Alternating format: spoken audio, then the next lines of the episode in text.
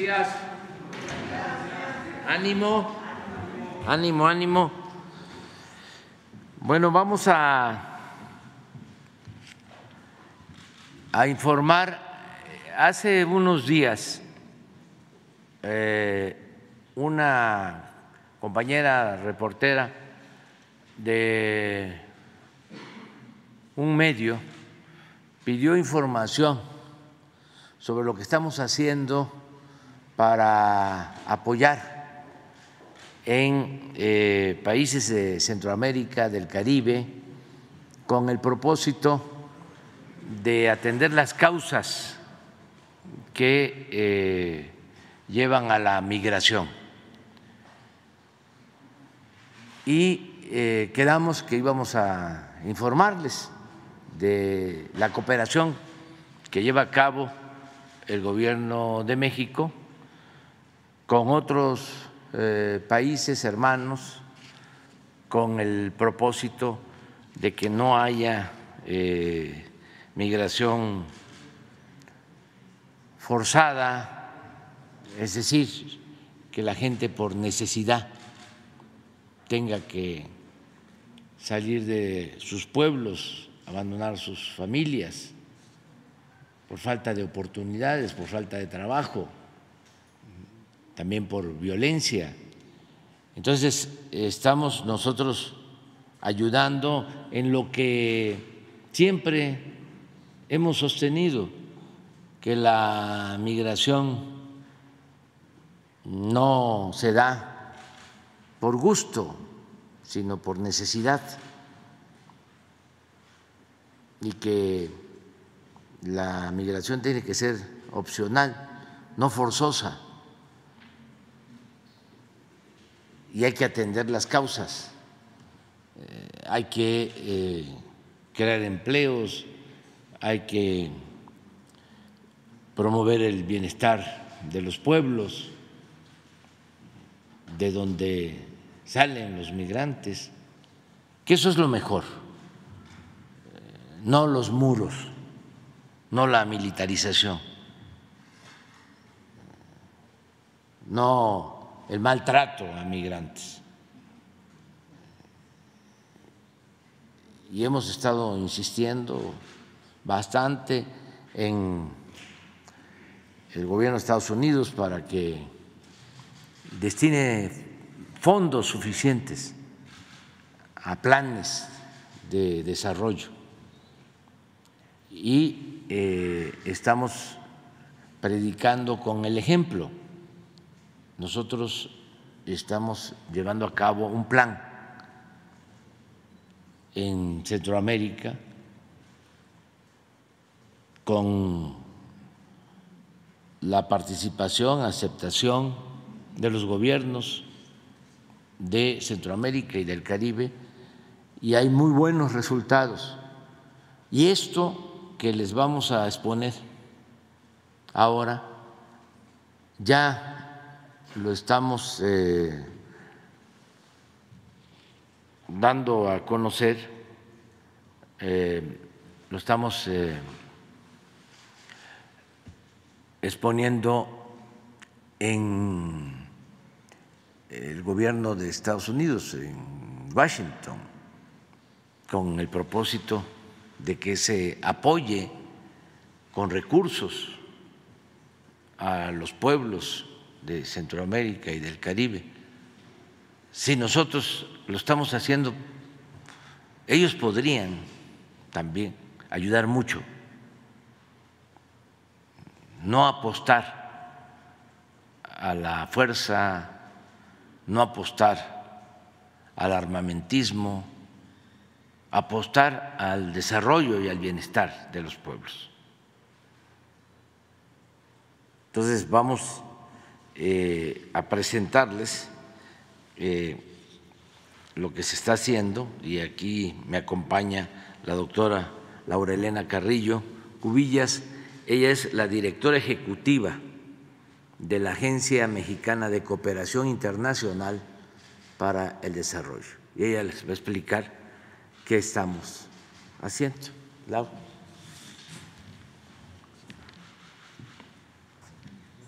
tener un micrófono?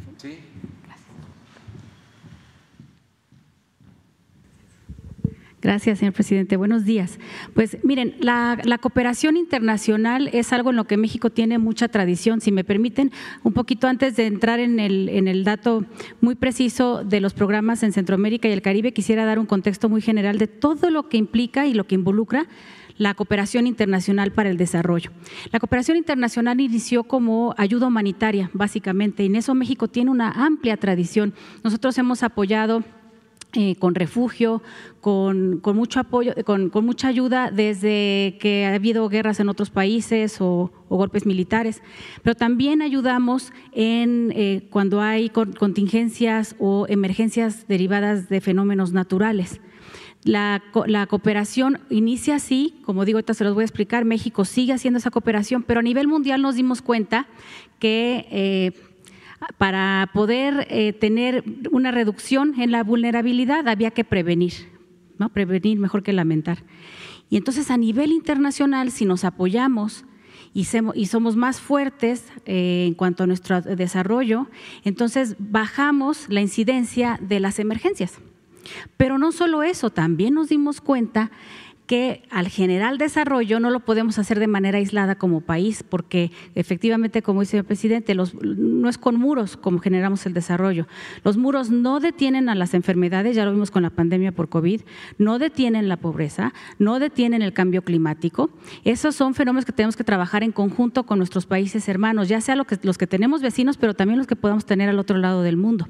Entonces, si nos cooperamos, si ayudamos, si juntamos nuestros recursos y los unimos con los de otros países, entonces, como yo siempre digo, con mi peso y el peso de este país y el peso de este país y el peso de este otro país, ya tenemos cuatro pesos. Y entonces somos más fuertes porque podemos llegar de, de, forma regional, de manera latinoamericana y caribeña, a nivel mundial, a conseguir mejores precios, a exigir eh, más derechos. Y algo bien importante, y lo ven que lo estamos haciendo, es que cuando tenemos fuerza a través de la cooperación, nuestros valores como sociedad también son escuchados a nivel mundial. Tal es el caso de lo que hemos hecho en la ONU, donde hemos eh, llegado a hacer propuestas para el bienestar del mundo y eso es precisamente por el liderazgo que tiene México, que tiene nuestro presidente a nivel mundial sobre cómo generar el desarrollo. Entonces, bueno, empecemos por explicarles eh, cuáles son los apoyos que hemos dado en cuanto a ayuda humanitaria, que es el origen que les decía de la cooperación. Pues miren, cuando fue la pandemia por COVID, México recibió mucho apoyo efectivamente del exterior y también a través del Fondo México se hizo eh, un apartado de emergencia para conseguir ventiladores intermedios, insumos, medicamentos, pero también se hicieron coordinaciones entre países de investigadores para encontrar las mejores formas de diagnosticar y medicamentos y demás. Nosotros generamos un ventilador 100% mexicano de, factura mexicana, se repartió en México, pero también eh, pudimos donar ventiladores a varios países de América Latina y el Caribe, y aquí están los datos. Se entregaron cuatro ventiladores a Belice, a Guatemala, a Haití, a República Dominicana, a Antigua y Barbuda, a Santa Lucía, a San Vicente y Granadinas, a Guyana y a Surinam, a Bolivia también y Trinidad y Tobago. Y nosotros también fuimos los primeros países en obtener vacunas para toda nuestra población. Y en el caso de México fue muy importante porque en cosa de meses ya toda nuestra población estaba vacunada.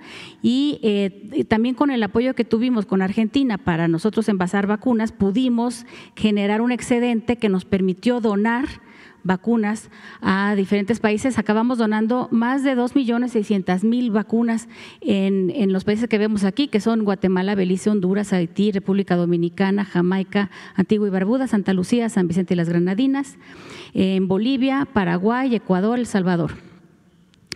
Nosotros nos dirían, ¿por qué estamos regalando cosas si nosotros las necesitamos?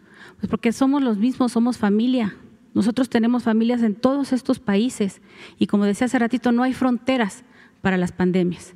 Entonces, cuando nosotros hemos necesitado ayuda, la hemos recibido sin chistar. Nosotros le hemos dado ayuda incluso a Estados Unidos cuando fue el huracán Katrina, porque así son las emergencias, es como con la familia. Si yo tengo una urgencia, pues puedo tener un pariente que me diga, mira, yo te presto hoy, yo te doy hoy de comer, mañana tú me apoyas cuando yo no lo tenga, ya cuando llegues a tu casa me lo pagas. Ese es un poco el principio de la ayuda. Y si vemos en la siguiente diapositiva, también hemos ayudado cuando ha habido huracanes a Guatemala, Honduras, Belice, Colombia y disculpen ustedes, nos falta también Cuba, donde hemos apoyado con toneladas de alimentos, con carpas, con catres, cobertores y con varios insumos eléctricos en el caso de Cuba porque con el huracán eh, todo el sistema eléctrico cayó. Y en explosiones también otra vez nos falta Cuba porque el incendio de Matanzas también afectó muchísimo eh, el, combustible que podían tener en, acceso. También ayudamos en ese sentido y en el Líbano eh, con asistencia financiera por conducto de la Federación Internacional de la Cruz Roja también apoyamos cuando tuvieron una grave explosión. Eh, ha habido sismos en el 2021, en el 2023, en el caso del terremoto de Haití con magnitud 7.1, enviamos 35 toneladas de insumos en aeronaves de la CDN y de la CEMAR también 1.729 eh, toneladas de insumos a través de un buque de la Secretaría de Marina y fue un equipo que es una, era una brigada de 30 médicos especializados. Ellos llevaban su propia clínica portátil y tenían una, una sala de emergencia nivel 1. Para Siria y para Turquía este año enviamos en el caso de Siria eh, también a, través de, las Naciones Unidas enviamos recurso financiero y en el caso de Turquía también se enviaron más de 100 toneladas de ayuda humanitaria a través de un, vuelo que, también varias organizaciones, entre ellas la Secretaría de la Defensa Nacional y la Secretaría de Relaciones Exteriores, tramitamos para que se pudiera enviar a, a, a Turquía. Perdón. Luego, ha habido emergencias, por ejemplo, Nicaragua tiene una, eh, un resurgimiento de poliomielitis y hemos ayudado con vacunas. Y en el caso de Chile también estamos ahorita por enviar médicos para atender a niños eh, con virus respiratorio sincitial. Incendios forestales. Nosotros también tenemos una amplia tradición y un gran apoyo a través de CONAFOR y de la Secretaría de la Defensa Nacional para apoyar en el caso del 2020 en los incendios que hubo en California y en Arizona. En Canadá actualmente estamos apoyando, hay 103 elementos, 100 eh, brigadistas y 3 técnicos que, están, eh, que van a estar durante 33 días. Y en el caso de Chile, a principios de año, ustedes recordarán que también enviamos brigadas de CDN y de CONAFOR para, eh, dieron atención médica, eh, construyeron guardarrayas y se mitigó el fuego. Esto es en cuanto a ayuda humanitaria, pero no es todo lo que hacemos. También hemos estado trabajando de la mano con la consultoría jurídica del país, con nuestras representaciones en el exterior, en relaciones exteriores, con la Secretaría de Cultura a través del INA, con la Secretaría de Seguridad y Protección Ciudadana, la Secretaría de Gobernación, la Fiscalía General de la República, la Guardia Nacional, la Agencia Nacional de Aduanas, y hemos hecho de manera muy conjunta esta campaña que se llama Mi patrimonio no se vende y en ese sentido, todos hemos unido esfuerzos para que no salga de México ilícitamente nuestro patrimonio, pero también el patrimonio que en su momento salió de forma irregular, regrese a nuestro país porque nos pertenece. Nuestro patrimonio no es adorno, nuestro patrimonio es nuestra identidad nacional. Y en ese sentido, nosotros estamos no solamente trabajando en la recuperación y el resguardo, sino también en la, eh, en la recuperación y en la restauración de archivos históricos, porque también eh, nosotros tenemos una identidad muy fuerte en nuestro pasado común. Y en el caso de América Latina y el Caribe, por, por las conquistas que hubo en siglos pasados, tenemos mucha documentación importante para todos nosotros en diferentes archivos de América Latina y el Caribe. Y es así que con apoyo de la doctora Beatriz Gutiérrez Müller, nosotros hemos podido hacer una fuerte campaña de recuperación de archivos a nivel Latinoamérica y el Caribe. Se han entregado escáneres especializados a diferentes países como digo, de Centroamérica y también en, ya se entregaron en Belice, San Vicente y las Granadinas, en Jamaica, en Santa Lucía y en República Dominicana ya entregamos esto. ¿Qué es lo que sucede? Nosotros en la agencia de cooperación, a la hora de donar un escáner, lo que estamos haciendo es eh, obtener un compromiso a cambio. Cuando estas, estas eh, naciones reciben el escáner, se comprometen inmediatamente a que lo primero que van a hacer con ese escáner es buscar archivos históricos pertenecientes a lo que era la Nueva España y después, posteriormente, lo que fue ya nuestro México independiente. Ya estamos recibiendo eh, documentación y eso es lo que estamos eh, consiguiendo con esta donación de escáneres. Estos escáneres, una vez que, encontraron la información referente a México y nos la hicieron llegar, se quedan ahí para resguardo de sus propios archivos. También, la que sigue. También tenemos intercambios académicos. Durante el 2020 se bajó un poco el intercambio eh, en becas porque las becas que nos otorgaban en el extranjero eh, disminuyeron casi por completo, salvo algunos eh, estudios que, se hicieron a nivel virtual. Pero ahorita ya tenemos una recuperación importante y para este año tenemos más de 1.800 becas en convocatorias abiertas que tenemos a nivel mundial. Tenemos becas en las que estudiantes mexicanos salen, pero también, y de manera muy importante, estudiantes del extranjero llegan a instituciones mexicanas educativas a estudiar. Hay otro programa, nosotros tenemos eh, un programa que se llama Escuelas México. El siglo pasado, México regaló muchos planos para escuelas públicas para que se construyeran en diferentes países de América Latina y el Caribe. Y actualmente nosotros tenemos más o menos 154 escuelas, estamos por tener seis más en Cuba a partir de este año. Lo que hacemos es apoyar a estas escuelas con insumos en la medida que nosotros podemos, hacemos donaciones de libros, pero lo más importante y lo más fuerte es la capacitación que hacemos a maestros, a veces de manera, de manera virtual y a veces de manera presencial. Hay intercambio también de, docentes. Los alumnos son alrededor de 57 mil alumnos que se encuentran en Escuelas México que se llaman México República, eh, República eh, Mexicana o algún prócer como Benito Juárez, eh, tenemos muchas escuelas Benito Juárez en América Latina y el Caribe. Eh, también contamos, si, ponemos el siguiente, con los programas que son precisamente los programas de desarrollo. Estos programas no son, eh, este, aunque no son programas de migración, siempre va a haber una relación directa. Cada vez que haya más desarrollo y más oportunidades de calidad de vida en un lugar, menos va a ser la necesidad o la inquietud de emigrar de manera forzada o fuera de la ordenanza y de la norma. Es por eso que el presidente eh, López Obrador nos encargó desde la primera semana que llegamos a la Agencia Mexicana de Cooperación, es precisamente generar una estrategia de desarrollo a nivel regional, empezando por América Central y continuando con eh, el Caribe y más adelante también América del Sur, en donde estamos dando asesoría. Entonces, ¿qué es lo que sucede? Nosotros tuvimos un diagnóstico donde vimos que la mejor forma de generar desarrollo es promoviendo eh, el medio ambiente, promoviendo la educación, promoviendo el desarrollo económico, el intercambio de, productos y los programas que nos ayudan a cubrir todas esas sugerencias para generar el desarrollo y asegurar el desarrollo de la región son precisamente Sembrando Vida y Jóvenes Construyendo el Futuro que ya funcionan en México. Y entonces el aprendizaje que nosotros tenemos a raíz de estos programas sociales lo estamos trasladando tomando en cuenta la normatividad local de cada país y la realidad de cada país, pero con la base, lo importante, que es asegurar el desarrollo.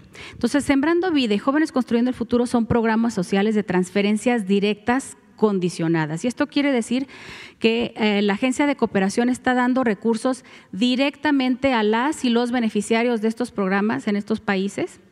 Se les da un estipendio mensual y también se les dan insumos en el caso de Sembrando Vida, pero lo más importante es la capacitación que se recibe a cambio de, de estos insumos para, en el caso del campo, es la capacitación para hacer un programa mensual de productividad, de producción de cada parcela. Y en el caso de jóvenes construyendo el futuro, lo mismo que pasa en México. Los jóvenes necesitan una oportunidad, una oportunidad de, incorporarse al mercado laboral, pero no se les otorga porque no tienen experiencia, pero mientras no se les otorga esa, oportunidad, nunca van a adquirir la experiencia. Se hace un círculo vicioso que nosotros lo vamos a revertir en un círculo virtuoso.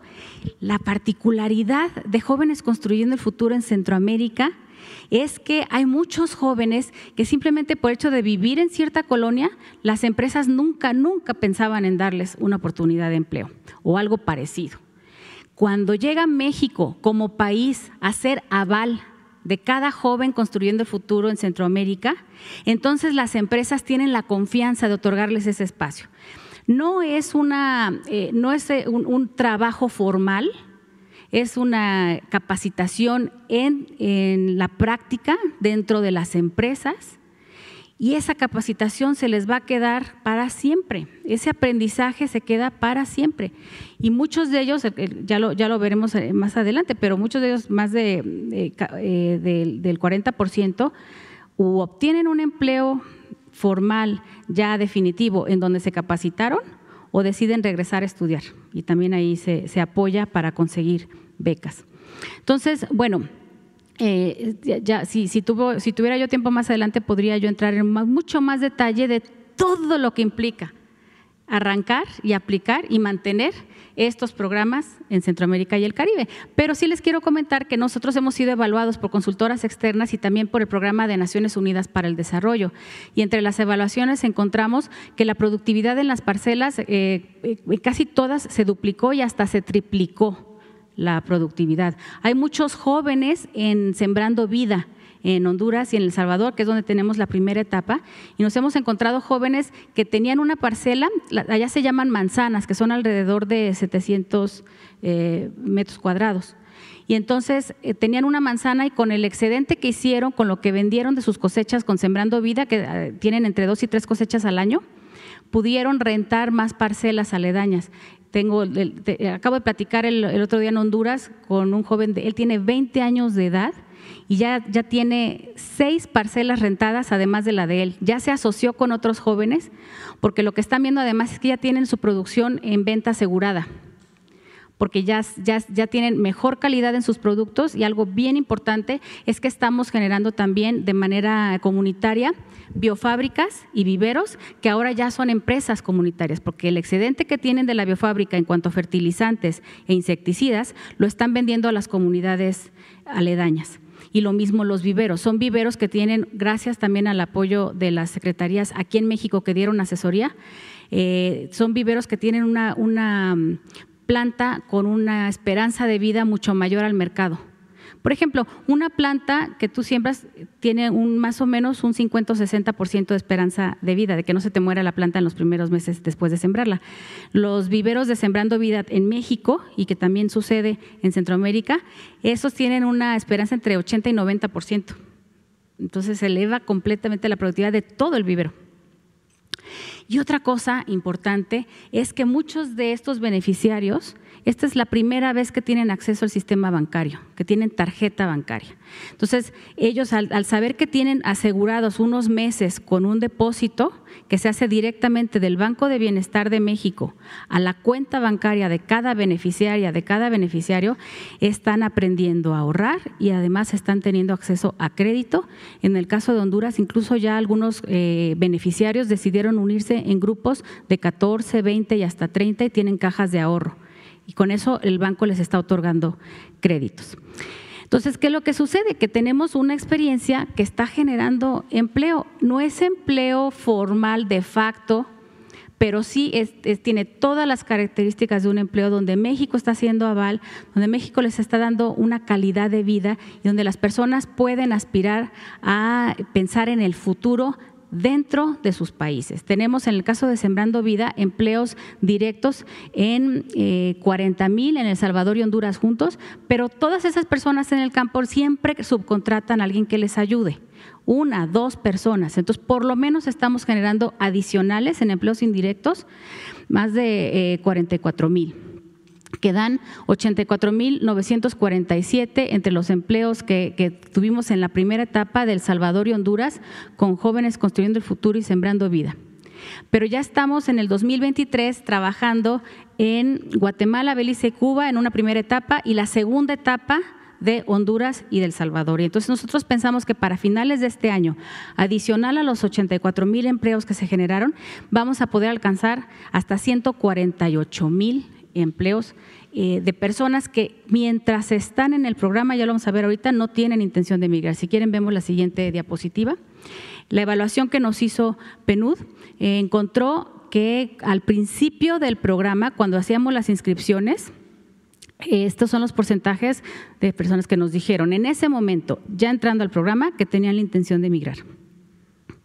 Al final del programa, o sea, el año pasado, se les volvió a preguntar y después del proyecto en El Salvador, en Sembrando Vida, solo el 6.6% consideraría migrar y en el caso de Honduras, solo el 1.8% consideraría migrar.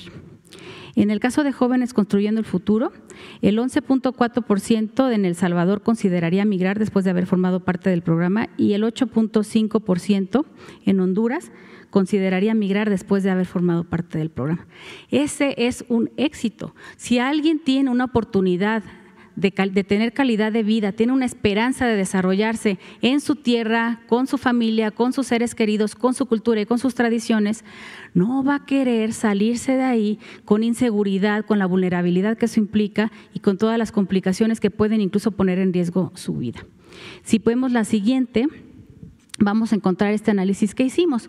Nosotros lo que hicimos fue ir a las estaciones migratorias de México y ver en las estadísticas, hicimos, una, hicimos un análisis estadístico de, de dónde provienen, de qué comunidades provienen las personas que estuvieron llegando durante el 2021 y principios del 2022 a las estaciones migratorias en México. Y esto lo que quiere decir es que son personas que están tratando de migrar, pero no cuentan con la documentación necesaria y están eh, arreglando esa situación. Bueno, nosotros vimos que del, eh, del 2021 y del 2022 para la fecha de hoy, que es principios del 2023, habían reducido en prácticamente todos los departamentos de los países, se había reducido la migración pero encontramos una relación donde hemos trabajado más y sobre todo en Sembrando Vida, la, reducción de población que estuvo llegando a México a, principios de este año es, en el caso de Ocotepeque, en Honduras, hasta del 89.5%. O sea, personas que llegaban de comunidades de este departamento dejaron de llegar de las comunidades de donde estamos trabajando. En el caso de, Valle, menos 73.9, Francisco Morazán, menos 68.8 y Comayagua, menos 65.8. Son los datos más relevantes para el país. Y en el caso de El Salvador, en San Vicente se redujo en 47.8, en Chalatenango se redujo en 50% y en Aguachapán también en 50%, en Cuscatlán hasta 75%. Es cada vez están llegando menos personas queriendo migrar de los municipios, de las comunidades en las que tenemos más fuerza y más presencia. Y bueno, eh, eh, nada más para, terminar con algunas eh, consideraciones, sería comentarles que nosotros en, la, en la MEXID no estamos, por instrucciones del presidente, no estamos tratando de desaparecer la migración.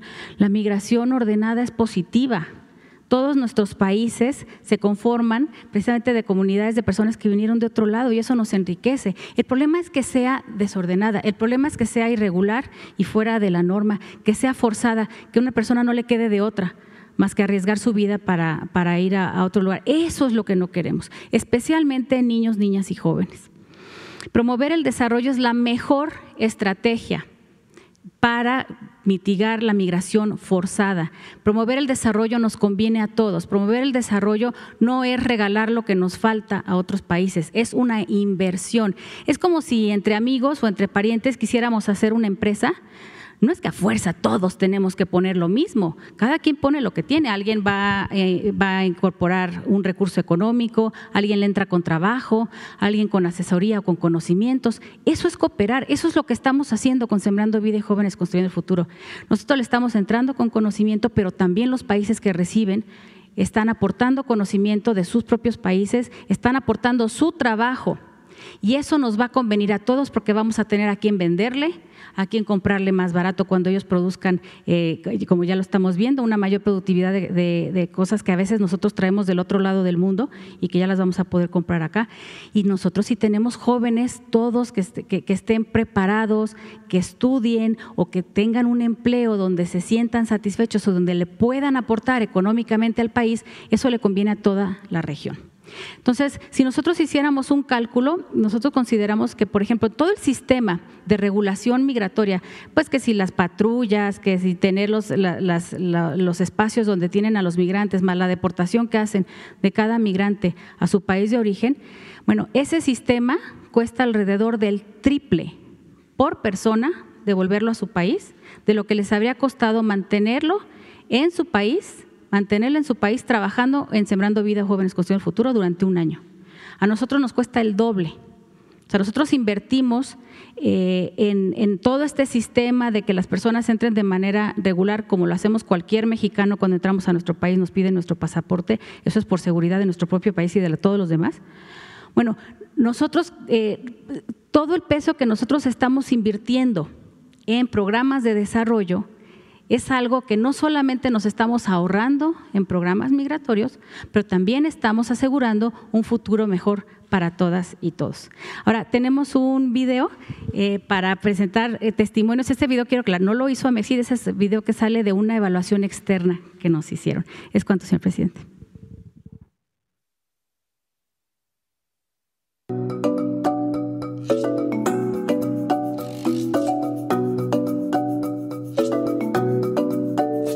El proyecto Amexis Sembrando Vida ha sido de mucha ayuda para nosotros pues con esa ayuda que ellos nos han dado, nosotros aprendemos mucho. Y es la primera vez en los 32 años que tengo de vida que un proyecto funciona de verdad. Sí, sabíamos sembrar maíz, frijol, arroz, tomate en algunas ocasiones, pero no sabíamos las técnicas, cómo trabajar hoy en día. Ahora hemos visto el cambio. Yo nunca había tenido tan siquiera una mata de plátano. Gracias a los químicos que hemos elaborado en la biofábrica, hemos tenido una excelente cosecha de papaya. El proyecto en sí como tal realmente ha traído un plus, en especial a la población mujer, a la población femenina. Como mujer, este proyecto nos ha empoderado mucho. Tenía pensado emigrar, pero ahora con la ayuda que estoy recibiendo he logrado trabajar la, mi parcela, ¿verdad? Entonces producir mis alimentos y también recibir un beneficio económico y me ha servido de mucho. Mi esposo y yo, él estaba planeando emigrar, pero desde que vino esa ayuda, ya nosotros queremos estar aquí mejor. Y esperamos que nos siga dando para no seguir emigrando porque tenía pienso de irme del país y con esta ayuda, pues mi, mi sueño de ir, a, de ir a Estados ya quedó atrás el impacto más grande, y lo hemos experimentado todos los que estamos aquí, es desde el punto de vista económico, social y ambiental. Las prácticas que hacemos vemos que, que son buenas y vemos que nos ayudan a cuidar nuestro medio ambiente. Yo quería aportar a mi casa, quería hacer algo, pero no podía. Acaba de salir y no tenía planes y no tenía trabajo. Y yo me di cuenta eh, del programa por medio de internet y llegué acá, me entrevistaron, quedé, eh, me explicaron cómo iba a ser el proceso. La capacitación nos ayudó a lo que es hablar con los clientes, a desenvolvernos mejor y cosas que no sabíamos antes. Y para mí ha sido la oportunidad más grande de todas. Gracias por medio del, del proyecto pues pude agarrar mi primer empleo formal. La motivación para los jóvenes que el incentivo económico llega directamente a ellos y no pasa tal vez por autoridades municipales, por el gobierno y demás. Habíamos pensado migrar junto con mi mamá y vamos a ir hacia España. Gracias a Dios mi, mi negocio está creciendo, entonces ya no tengo la necesidad. Aquí no solo son jóvenes construyendo el futuro, sino que son jóvenes construyendo sus sueños también. Y esperamos que esto pueda seguir en una segunda tanda o réplica, como le llamamos, una segunda etapa y luego una tercera.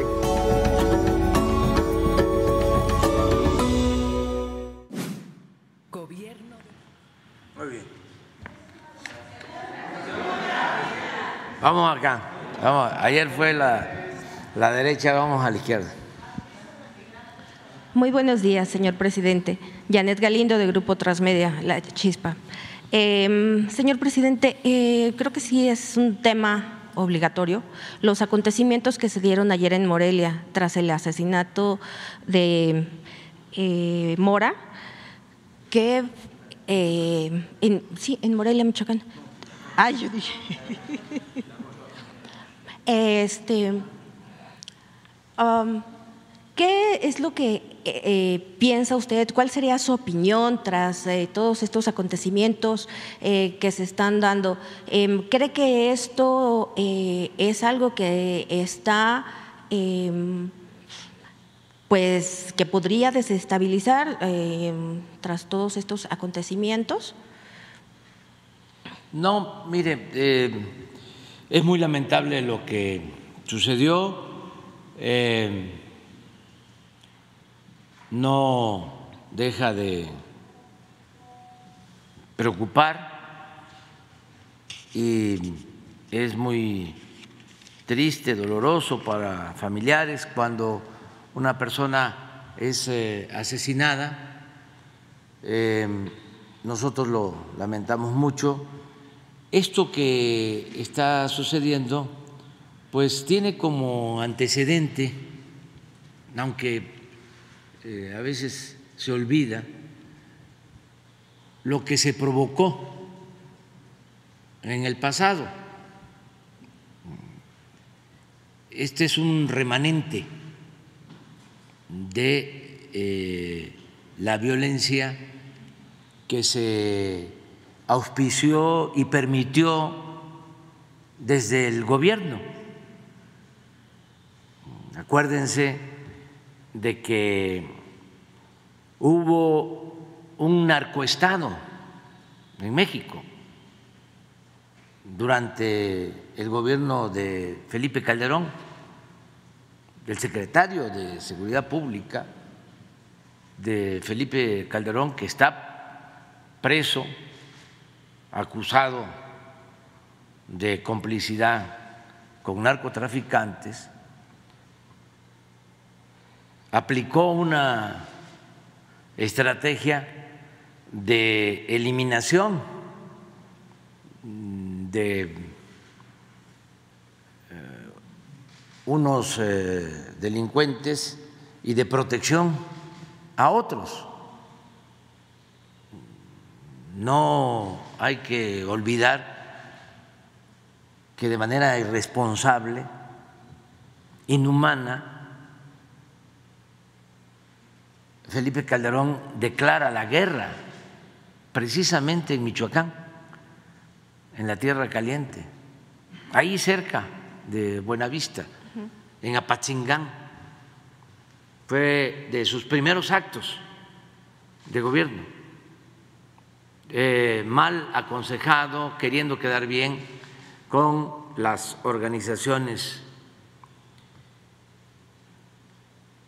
extranjeras, las agencias extranjeras, para buscar legitimidad, porque se habían robado la presidencia de la República. Entonces le pegó un garrotazo a lo tonto, al avispero. Todavía creo que tenemos por ahí la imagen donde llega allá donde ayer eh, asesinaron a Hipólito, Mora. Sí, en el municipio de Buenavista, muy cerca de Apatzingán. Ahí llega este, vestido de militar y declara la guerra. Al mismo tiempo que su secretario de Seguridad Pública está vinculado con organizaciones del crimen organizado.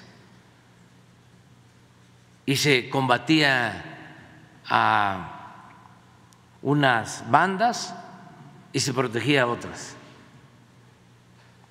Eso era lo que sucedía. Y termina ese sexenio de horror por asesinatos, masacres, desaparecidos, y el nuevo gobierno de Peña Nieto se propone enfrentar la violencia organizando a guardias civiles, autodefensas. Los delincuentes de entonces eh, declaraban de que las autodefensas tenían también vínculos con grupos de criminales. Ponen a, pelear al mismo pueblo, enfrentan a unos con otros. Entonces, todo eso es lo que heredamos Y estamos llevando a cabo otra estrategia, por cierto, muy cuestionada por estos que aplaudían la represión o se callaban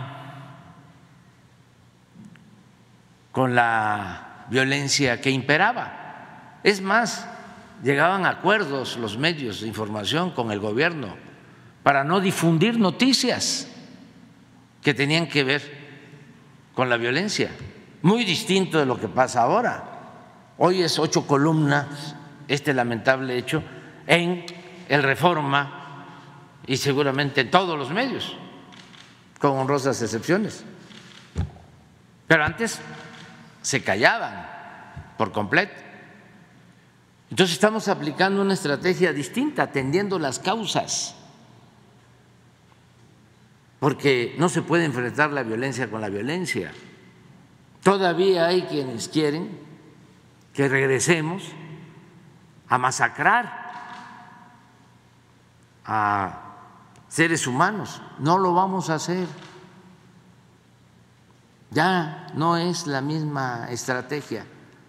Y estamos avanzando, atendiendo las causas, atendiendo a los jóvenes, garantizándoles la oportunidad de estudio, de trabajo y también eh, buscando que las autoridades no estén al servicio de la delincuencia, como era antes, que la Policía Federal que existía, eh, ahora Guardia Nacional, hoy por cierto se cumplen cuatro años de la creación de esta institución y está dando muy buenos resultados, tiene aceptación de la gente. También contamos con el apoyo de la Secretaría de la Defensa, de la Secretaría de Marina, y todos los días estamos enfrentando el flagelo de la violencia.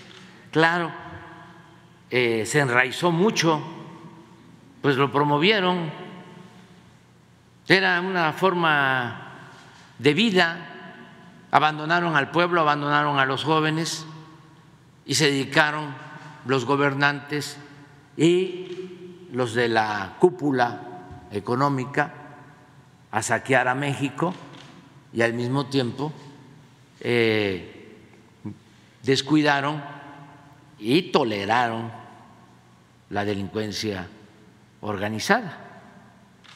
Descuidaron al pueblo y toleraron eh, las acciones de la delincuencia organizada.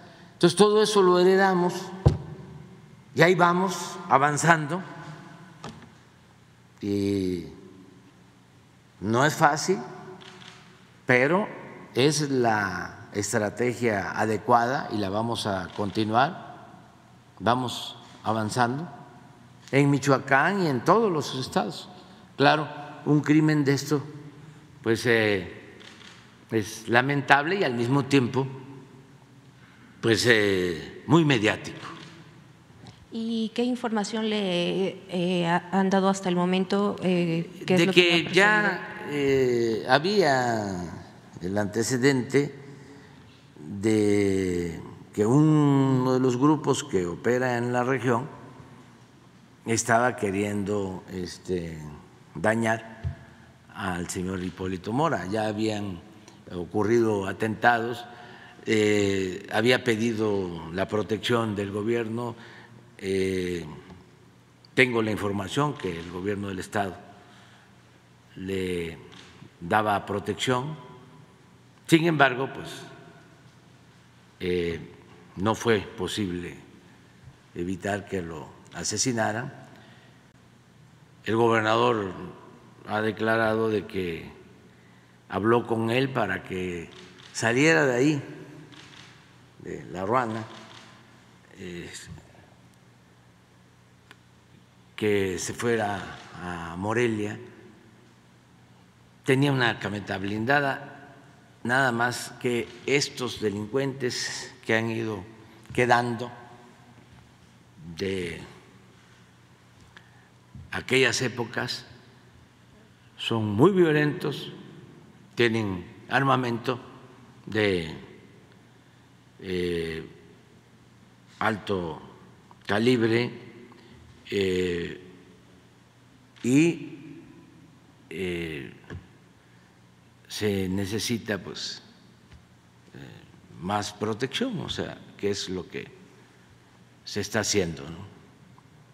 básicamente. ¿Se van a desplegar más? Sí, estamos allá. Incluso se han creado cuarteles y si vemos eh, datos sobre homicidios en los últimos tiempos en Michoacán, ha habido una disminución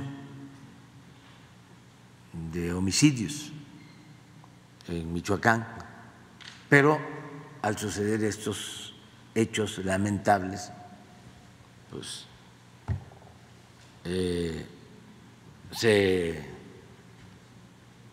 eh, causa preocupación. Y los eh, periódicos y los medios de la derecha conservadores, eh, pues aprovechan para echarnos la culpa, muy amarillistas, alarmistas y muy hipócritas, mucho, muy hipócritas. Pero bueno, ya lo hemos dicho, esa es la doctrina del conservadurismo, la hipocresía. ¿Qué puedo pedirle este, en el sentido de que actúen con ética los del Reforma. Sí, para ellos la moral es un árbol que da moras. Y ellos eh, son conservadores, ultras, y están en contra de nosotros. Lo que quieren es regresar por sus fueros, ellos y sus patrocinadores, sus jefes, para que México vuelva a ser lo que era antes. Eso es lo que dicen.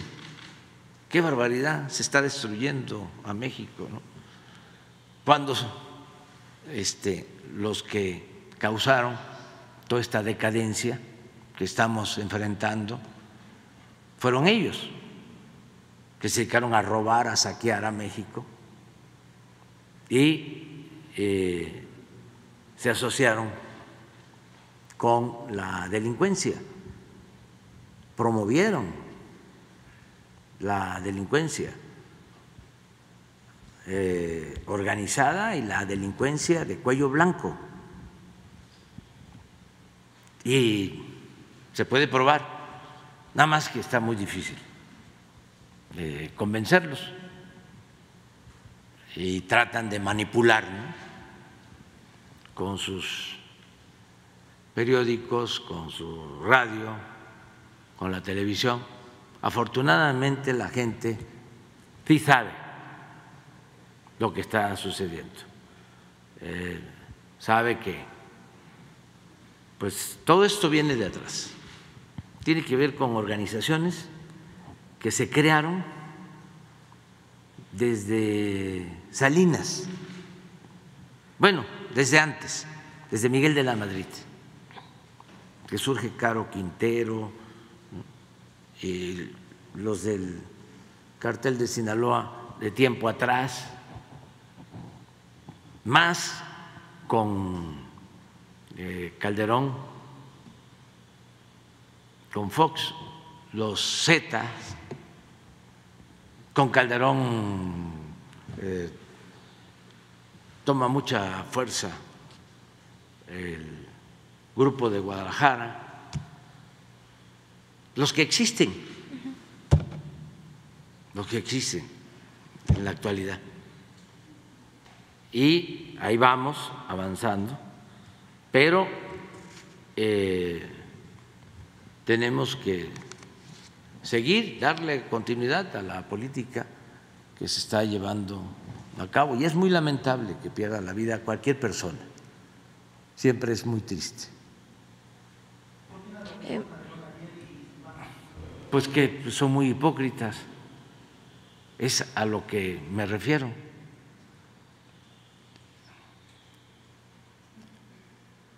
No quiero, este, por respeto al difunto, eh, hablar de los antecedentes en general, pero hay testimonios de hace 10 años, pero videos, por ejemplo, de este señor Latuta,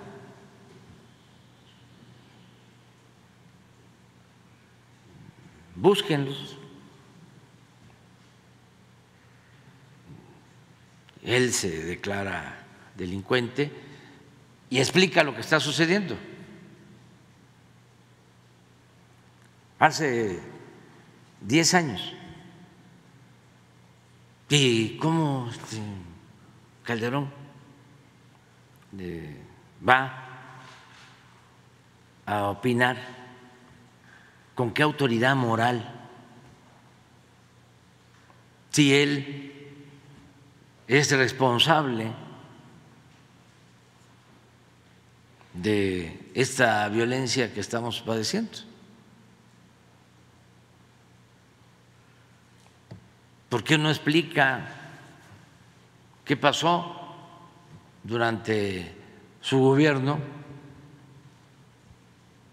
cuando su secretario de Seguridad Pública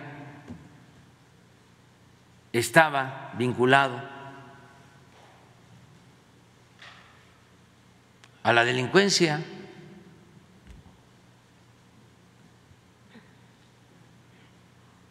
porque era su brazo derecho. ¿Y qué hicieron en ese entonces en Michoacán?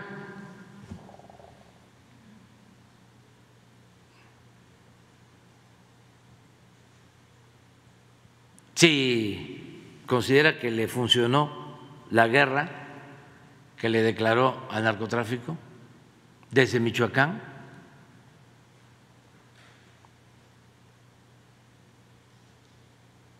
Si eh, está consciente de que durante su gobierno se masacró a seres humanos,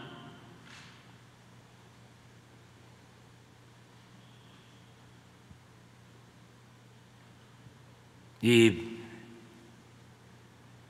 eran más en los enfrentamientos del ejército y de las fuerzas públicas contra delincuentes eran más los muertos que los heridos y los detenidos, que el índice de letalidad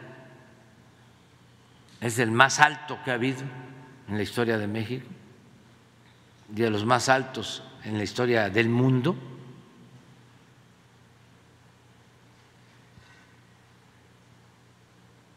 Pero todavía, porque así son los conservadores, muy hipócritas, sepulcros blanqueados.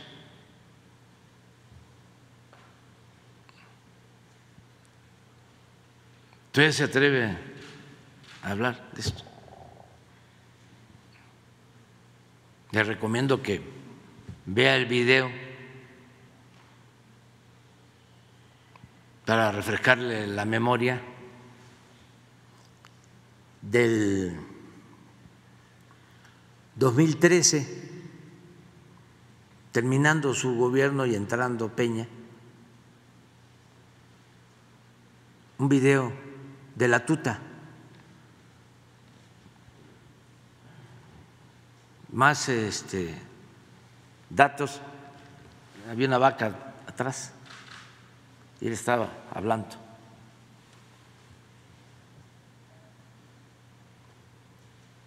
Y aceptando de que él era delincuente, pero explicando cómo había una asociación delictuosa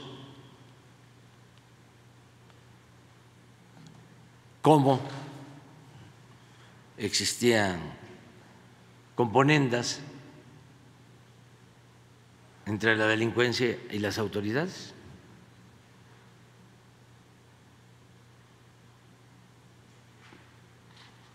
Y ojalá y lo vea este, la gente del Reforma,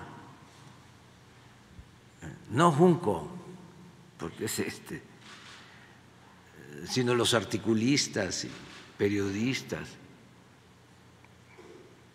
y sobre todo los jóvenes, porque estamos hablando de hace 10 años. Entonces, un joven que tiene ahora 20 tenía 10.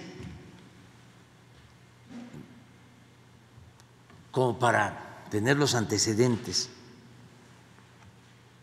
como siempre decimos, no puede haber texto sin contexto. No se puede ver el asesinato lamentable del señor Hipólito Mora hoy sin conocer los antecedentes.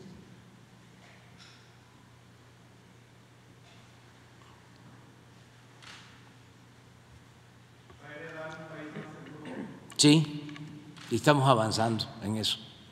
Yo ahora, ahora, ahora, este, se los voy a probar. A ver, ¿por qué no pones este la gráfica?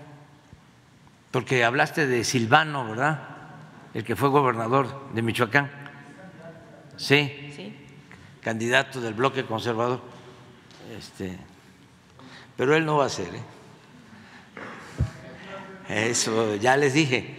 Este, este, ya lo decidieron los oligarcas, estos mismos, estos mismos, o sea, este, los que se creían los dueños de México y los del Reforma. Este,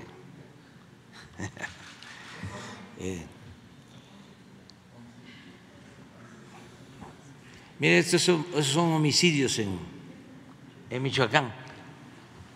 Teníamos más problemas.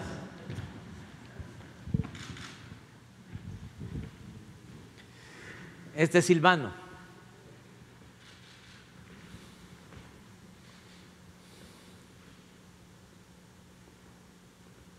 hasta por acá lo dejó.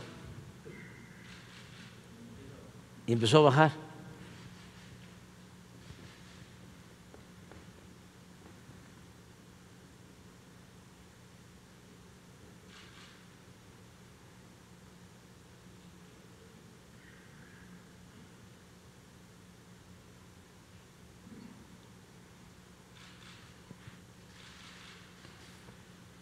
Ahora eh, pongo homicidios nacionales.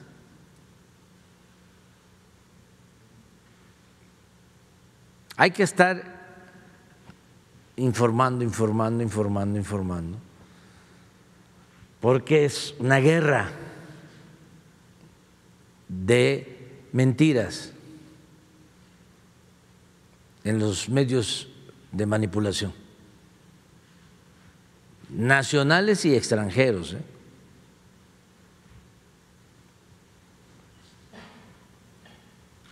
Así, así va. Aquí llegamos nosotros. Estos son homicidios.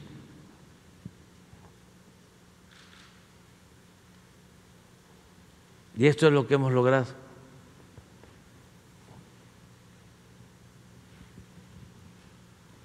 Con el trabajo diario sin contubernios, sin vinculación con la delincuencia, sin corrupción, sin impunidad. Pero imagínense lo complejo de detener esto. Esa tendencia. Claro, si vemos otros delitos, hemos avanzado más en el robo en general, secuestro, ha habido una disminución como del 70%. Y así, en casi todos. Este es el que más nos ha costado, porque dejaron las bandas y 75% de estos homicidios tienen que ver con enfrentamientos entre bandas.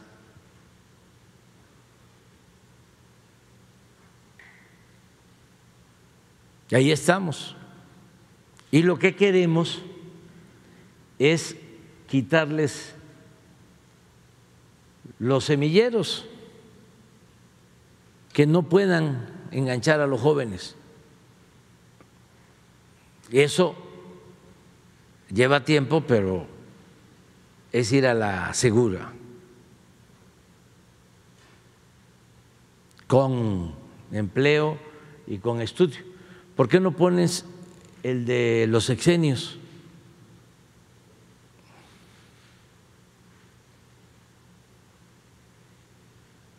Esto es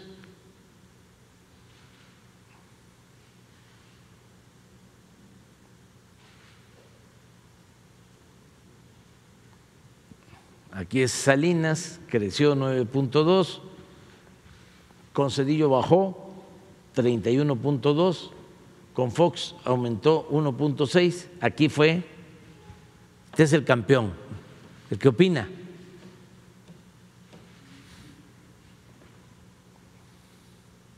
El que tiene mucha autoridad moral, 200 por ciento. Y en estos dos años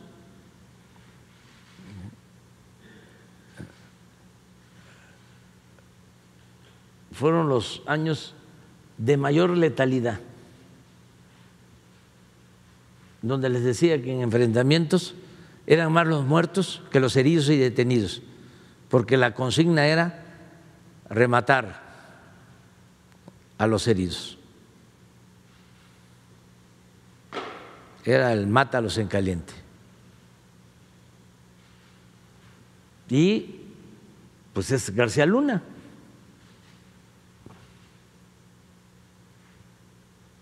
Y con Peña, cuando les hablo de, de ese video es aquí en el 13, y baja y vuelve a subir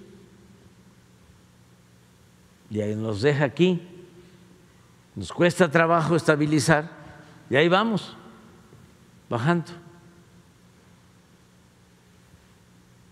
17 por ciento menos. Y espero que sea más. Claro, eh, el periodista mejor pagado de México y uno de los mejores pagados del mundo, que se llama Jorge Ramos, dice, ¿es el sexenio con más muertos? Pues sí. ¿Sí? Pues por esto, porque lo agarramos aquí.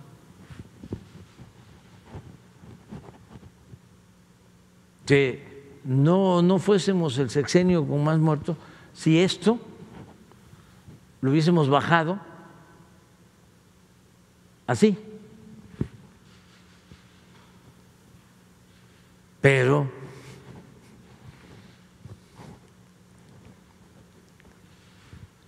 imagínense años de corrupción, de impunidad, de contubernios.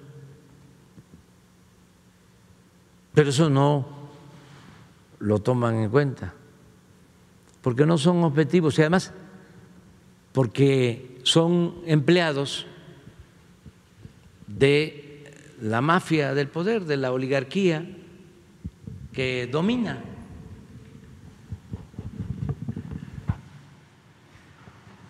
Y son muchos. No solo es este periodista, es Lore de Mola, ¿Y para qué los menciono? ¿Para qué les hago propaganda? Ciro, Carmen Aristegui, más que ella engañó durante mucho tiempo, ¿no? Porque simulaban de que hacían un periodismo profesional, independiente, objetivo, de la sociedad civil, cuando en realidad era pues un conservadurismo moderado, suave, simulado. ¿Dónde está escribiendo Carmen Aristegui? Pues en el Reforma. ¿Dónde inició este, su periodismo? ¿Quién fue su maestro? Ferris de Con. Entonces, por circunstancias, hubo un tiempo que abrió espacios, había denuncias, le hacía falta al régimen eso. Y ahora que, como decía Juan Álvarez, Juan Álvarez el liberal guerrerense, esta ancheta está muy angosta, no hay ni para dónde hacerse, pues ya no hay margen para la simulación. Estás con el conservadurismo, con la reacción, o estás con la transformación. No hay más. Y hablando ¿Mande? de... La queja de los familiares quienes viven Sí, en el no. Es, es que no había municipales, estatales, que incluso integrantes No, es mentira. tardaron en llegar más de No, no, es mentira eso. Sí, traía su escolta y este y hay una base ahí. eh, llegaron a sostener de que las balas, por ejemplo, eran del ejército y es completamente falso. Este, fueron muchos tiros, casi mil, y este, los calibres no tienen nada que ver con los que utiliza el ejército. Pero yo pues comprendo ¿no? el dolor y el enojo de los familiares, pero eh, también eh, no se debe de mentir.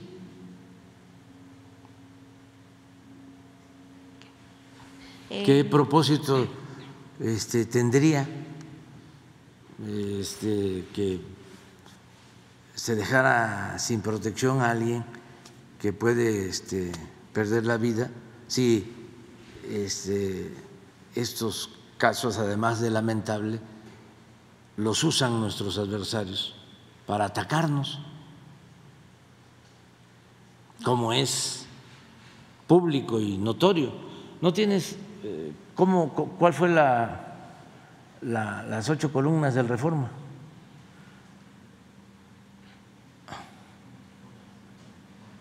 Nada más para que vean, pues. Es el alarma, nada más que dirigido a nosotros. Porque la revista Alarma que existía antes, pues era de pura violencia. Eh,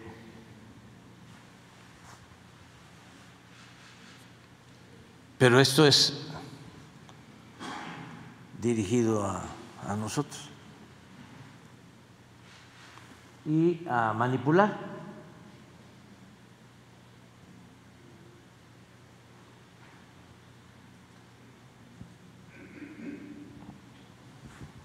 Es el alarma de nuestro tiempo. ¿Ustedes creen que una portada así este, se publicaba en la época de Salinas, de Cedillo, de Fox, de Calderón, de Peña Nieto. Consíganla, consíganla en la hemeroteca y me la traen. Algo parecido a esto.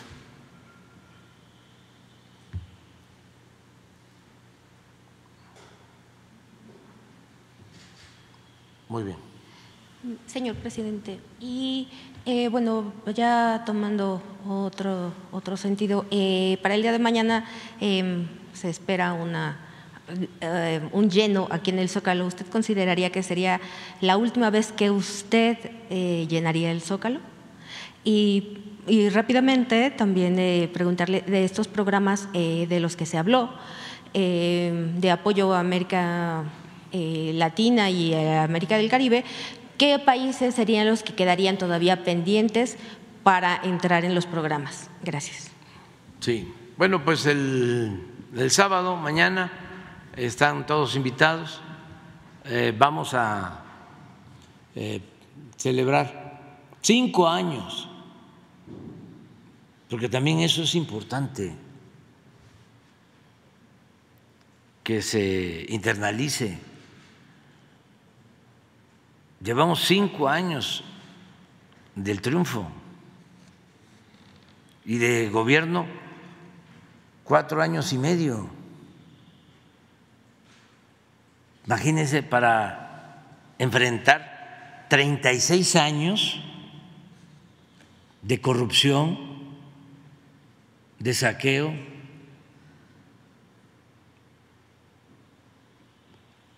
de contubernios de impunidad.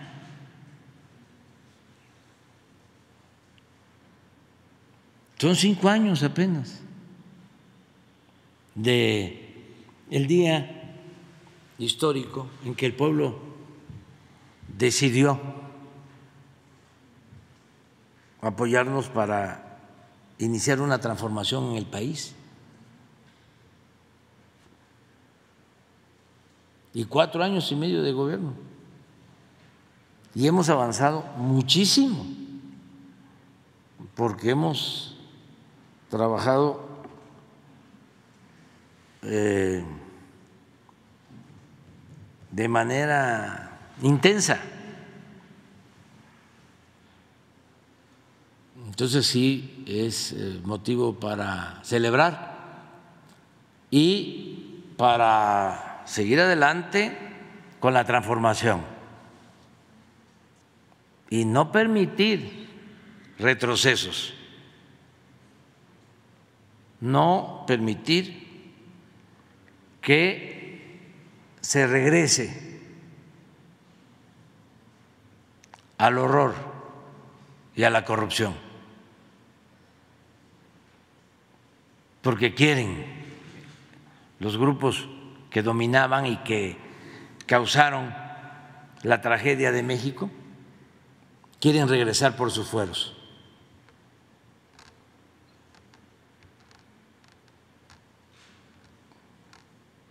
Ese es el propósito. Quieren seguir robando y quieren seguir humillando al pueblo de México. Nada más que se van a quedar con las ganas.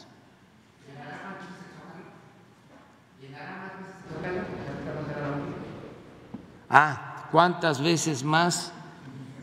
Este, pues no sabemos, pero eh, así este, hemos luchado siempre con la movilización eh, de los ciudadanos, con el respaldo de los ciudadanos. Sin duda somos los que más veces hemos eh, convocado al Zócalo. Ahí sí, en toda la historia. Em, y pues tenemos que seguir. Ahora que tengo que posar para el retrato que va a quedar, en una de esas este, ni, ni lo pongo, pero como se ponen los retratos de los presidentes aquí en el corredor. Eh, ¿cómo, ¿Cómo aparezco? Este, pues lo que estoy viendo es que voy a, a abrir el balcón, no el central, cualquier otro balcón, o el central, y el zócalo. Porque yo me debo al Zócalo, a la plaza.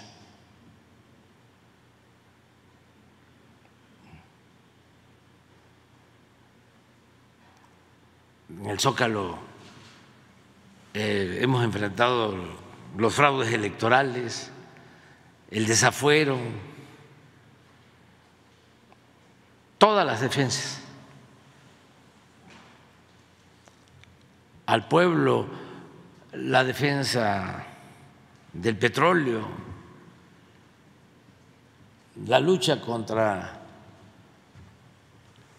los de la mafia del poder, todo se ha hecho o se ha llevado a cabo en el Zócalo. Entonces no sé cuántas veces más.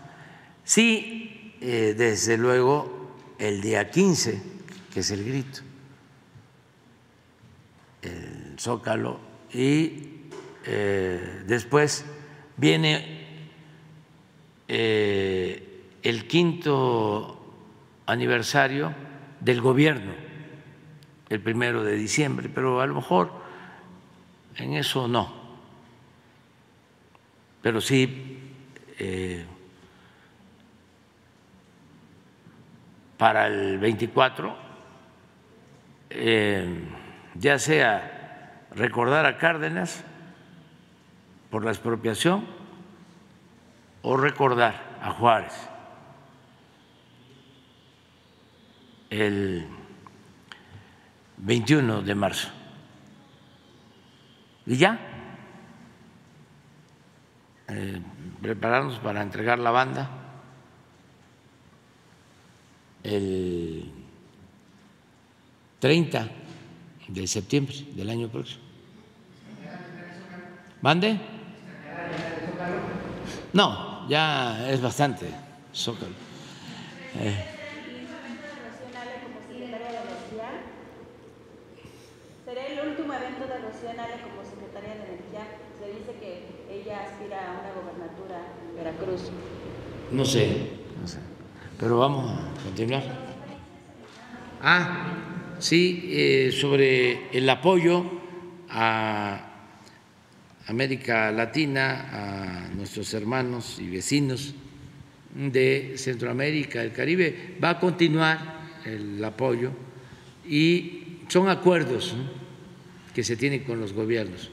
Eh, hemos eh, platicado con el presidente de Salvador, hicimos compromisos. Él estuvo aquí al inicio de su gobierno, luego fui yo y acordamos una segunda etapa para el programa de cooperación con El Salvador. Eh, tenemos también acuerdos con la presidenta de Honduras, con la señora Xiomara, eh, y estamos trabajando bastante bien. Con el primer ministro de Belice, se demoró un poco la cooperación con Guatemala, no había este, acuerdo, pero ya se logró, ya vamos avanzando. La cooperación con Cuba eh, se ha dado desde el principio muy bien, eh, hay ayuda mutua entre nuestros pueblos, nuestros gobiernos, en el caso de, Cuba, eh, ayudamos a Haití, que lo necesita mucho, mucho, mucho, mucho. Em, mandamos eh, alimentos en barcos de la Secretaría de Marina en situaciones muy difíciles porque había mucha confrontación, violencia, incluso no podían arribar los barcos con la ayuda humanitaria, porque habían disparos. Y sí, logramos nuestro propósito de ayudar y lo vamos a seguir haciendo en todos los casos, en todos los casos, por la solidaridad de nuestro pueblo con otros pueblos. Lo que aquí eh, mencionó Laura, de que tiene que prevalecer la fraternidad universal. Ahora, por ejemplo, estamos ayudando eh, a Canadá que eh, está padeciendo de incendios, muchos incendios, y eh, hay brigadas nuestras trabajando allá. Y vamos a seguir cooperando también con Estados Unidos. Incluso hay un programa este, en puerta para apoyar a nuestros hermanos migrantes en Estados Unidos, allá. Este, la cooperación de México con eh, Estados Unidos, en Estados Unidos, que también mm, se necesita. Hay quienes eh, requieren el apoyo, aunque parezca eh, increíble, hay mucha gente pobre y necesitada en Estados Unidos.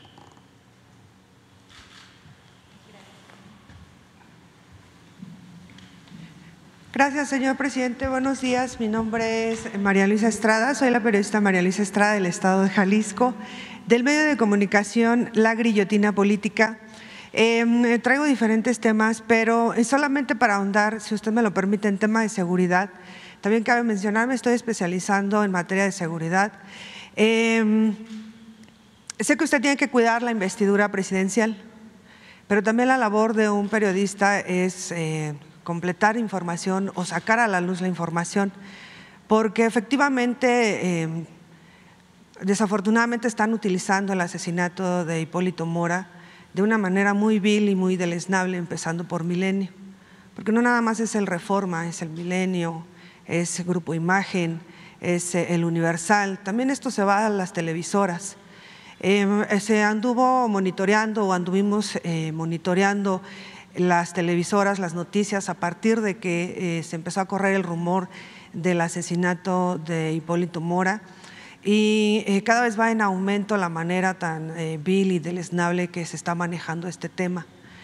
Em, tiene razón que si contexto, pues no hay un texto, no hay una actualidad, porque el señor Hipólito Mora, junto con el doctor Mireles, en el 2013, cansados por los abusos de los caballeros templarios que encabezaba la tuta, que hoy se encuentra preso con una pena, eh, sin mal no recuerdo, de 48 años de prisión en el altiplano.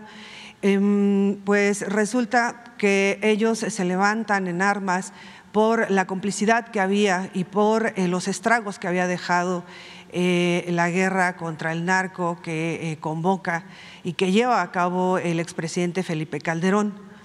También cabe mencionar que quien saca a la luz eh, el tema de la complicidad que había eh, con la hermana de Felipe Calderón, Cocoa Calderón, que hoy se encuentra en Zamora, Michoacán, precisamente eh, porque el presidente de Zamora, Michoacán, pues resulta que inventó un cargo en donde la puso al frente que se llama el cargo en defensa de la seguridad de Zamora y puso a la hermana de Felipe Calderón, Cocoa Calderón. Y pues bueno, la justificación fue que el cabildo pues había eh, votado todos a favor. Bueno, pues el punto es que eh, quien saca a la luz esta complicidad es el periodista J. Jesús Lemus Barajas en un artículo porque en unas declaraciones el expresidente Felipe Calderón menciona que estaban buscando y que se estaba haciendo un trabajo arduo para encontrar a los caballeros templarios, que en ese entonces son los que estaban sembrando el terror en Michoacán. Y él, em, yo creo que no se dimensionó la magnitud El chiste es que publica en un diario local que pues para qué le hacía al cuento si era muy fácil preguntarle a su hermana Cocoa Calderón y que ella le podía decir en dónde se encontraba eh, la tuta. Eh, eso le costó tres años y cinco días de prisión.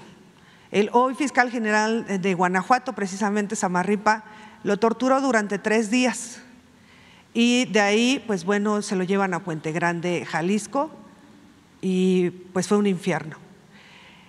En fin, el punto es que sí, sí resulta grotesco ver en Twitter que el expresidente Felipe Calderón, que Vicente Fox, que fue el artífice también de darle vida a un ser deleznable que era Mamá Rosa, si ya se nos olvidó, como dice usted, para los jóvenes, eh, que fue el padre de los secuestros, porque muchos hijos de empresarios en el sexenio de Vicente Fox perdieron la vida de una manera muy lamentable y había una complicidad muy fuerte del gobierno. En ese entonces ya traía Vicente Fox a Genaro García Luna y posteriormente, pues bueno, ya ponen a Genaro García Luna al frente de la Secretaría.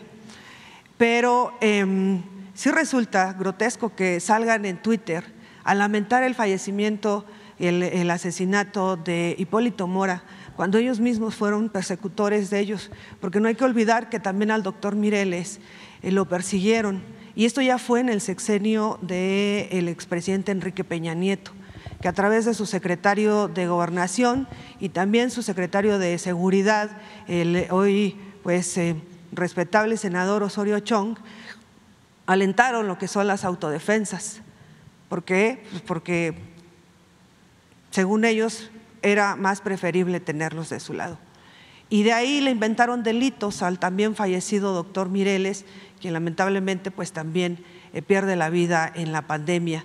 Y pues bueno, eh, de ahí también cabe mencionar pues el consejero de Enrique Peña Nieto, quien pues era conocido como el mi rey, que muchos lo deben de recordar porque es muy reciente, en donde también él eh, fue el que incitó a, levantarse en armas en Michoacán y las autodefensas. Eh, para pues, cerrar este tema, doy todo este contexto porque como usted saca en el encabezado del Universal lo que pasó en Guanajuato, pues bueno, pues imagínense si el fiscal general Samarripa torturaba y sacaba y inventaba y fabricaba delitos, pues de qué no va a ser capaz. Eh, y otra de las cosas, el, tema de materia de seguridad. Em, no sé qué tanta posibilidad existiría en que fuera un poco más abierto el gobierno federal en, este tema, en esta materia, porque pues también el hecho de hermetizar mucho la información da pauta pues a las eh, viejas prácticas, que es la especulación, me imagino, me supongo, me dijeron, me dijiste, que dijeron, que dijiste. Así es como se están manejando. Otra de las cosas que yo he observado es que em, ya todos estos medios también están en TikTok, en Facebook, en Twitter, este, en Instagram, pero la red más violenta pues es Twitter porque no hay un control sobre lo que se publica. Y me refiero a Milenio, a Grupo Imagen, eh, me refiero también a la televisión eh, eh, de paga, en donde sacan una sección de 100 palabras y todos en contra y en contra y mentiras y mentiras y desinformación. Y sacan ese spot, también ya hicimos un, análisis durante una semana y ese spot lo sacan cada, eh, aproximadamente cada 30 minutos, cada 35 minutos sacan el spot y es referente con su gobierno, el presidente Andrés Manuel, esto, y es, es un spot que dura muy poco porque son 100 palabras y en 100 palabras siembran la famosa duda razonable. Y la otra, sabemos que el 30% de la población de este país eh, solamente cuenta con Internet el 70% no tiene internet. ¿Y qué hay con desmentir también a los medios televisivos?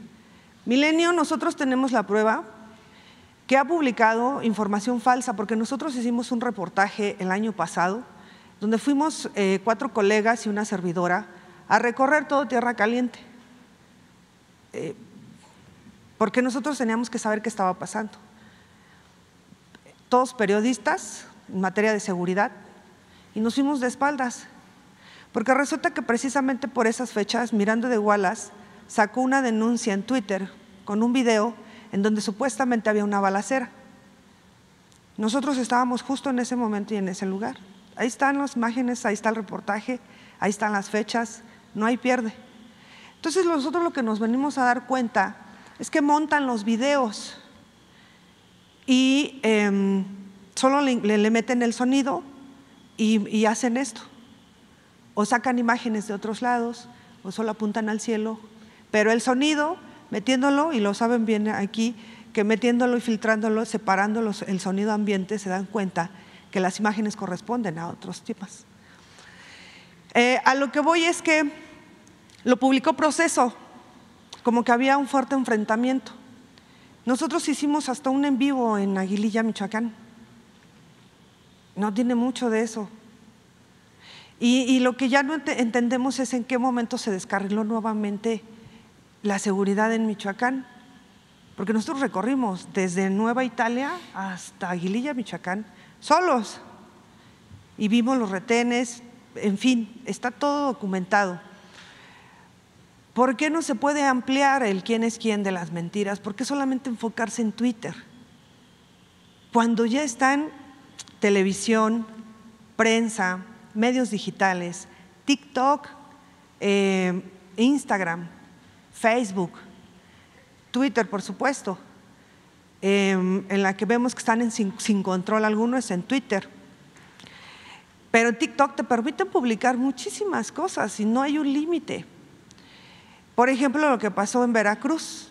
Fue un ataque y un nado sincronizado contra el gobernador de Veracruz por el tema de la juez.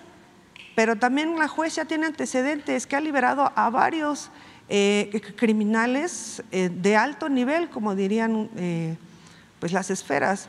Yo lo diría, pues jueces que liberan a narcotraficantes de una manera muy rara, porque pues el, personaje en disputa pues se encontraba en Coahuila.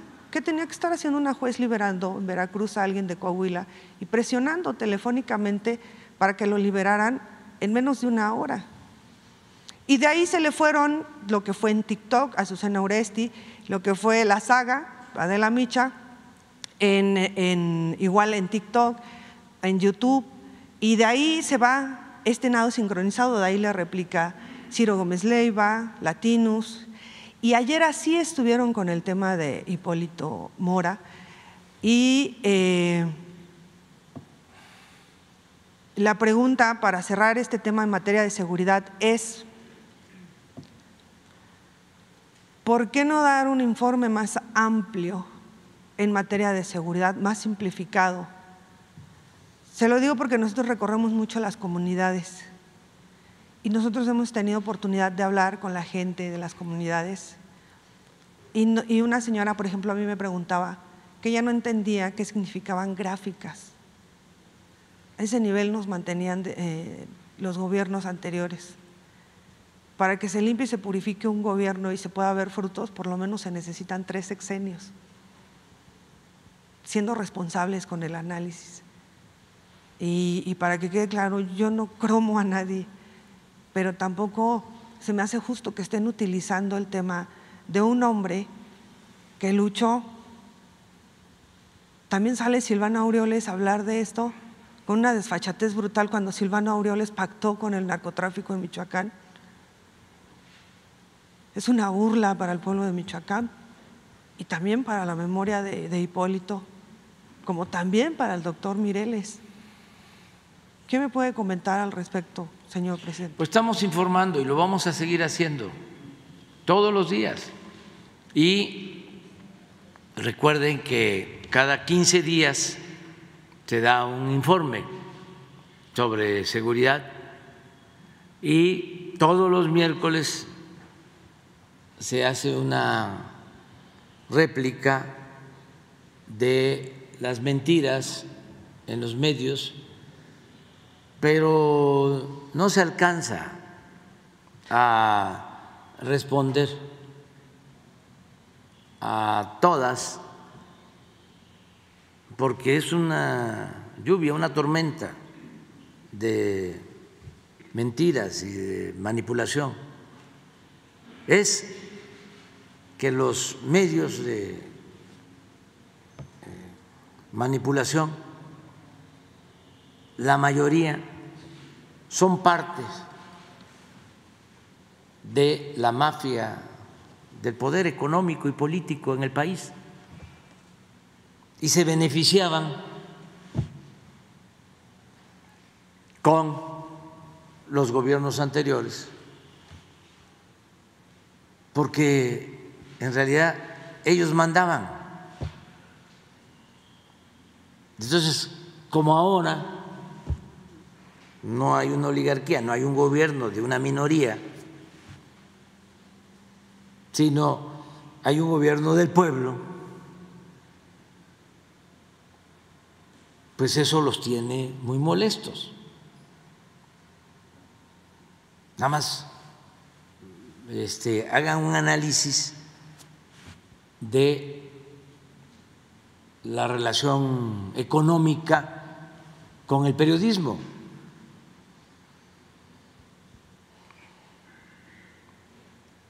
El poder económico y el periodismo en México, pero no solo en México, en el mundo.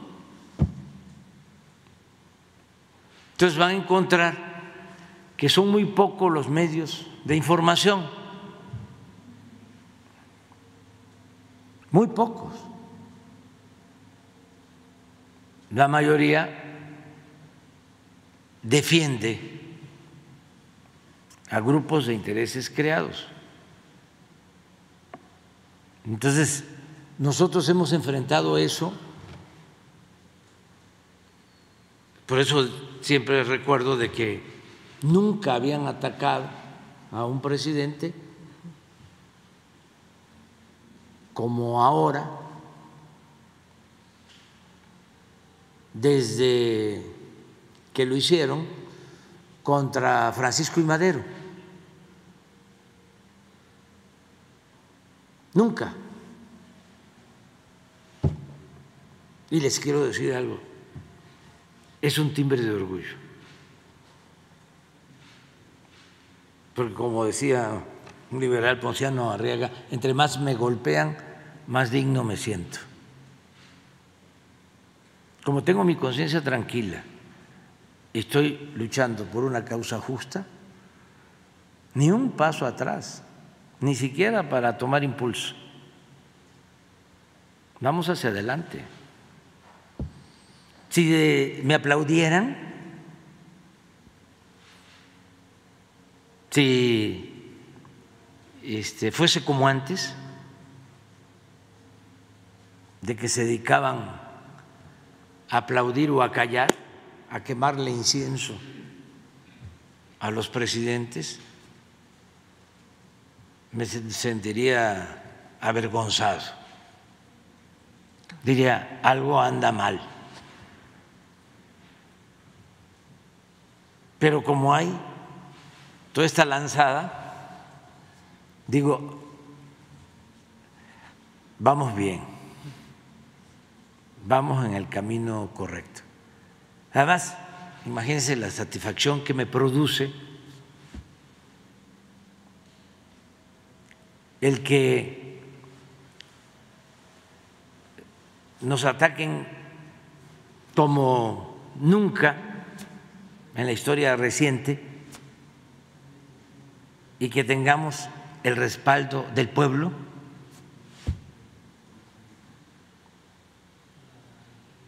que nos esté apoyando del 65 al 70 por ciento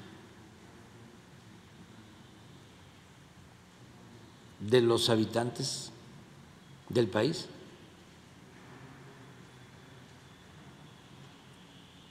Si eso es lo que los enoja más, porque traen expertos, tienen muchísimo dinero, controlan los medios de manipulación. Acuérdense y hay que estarlo repitiendo, sobre todo para los jóvenes. y también para vacunarnos contra estas pandemias. Cuando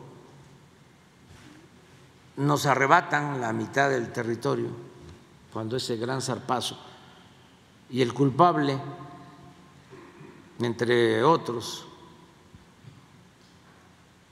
fue Antonio López de Santana. Imagínense la tragedia de que nos quitan la mitad del territorio, nos invaden, llegan a izar la bandera estadounidense aquí, en Palacio. Y Santana se va al exilio a Colombia. Y los conservadores de entonces, que no habían participado en la defensa del país, los llamados polcos.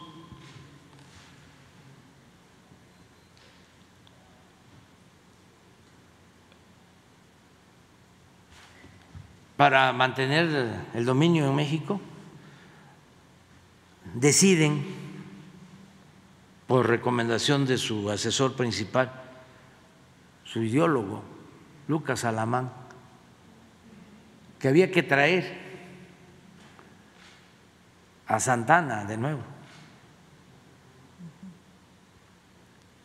Y es eh, importantísimo conocer la carta que le envía Lucas Alamán a Santana, a Colombia, diciéndole, venga, no se preocupe, porque nosotros controlamos la opinión general, lo que después se empezó a llamar opinión pública. No va a pasar nada, venga, nosotros controlamos la opinión general porque tenemos el dominio de los principales periódicos de México.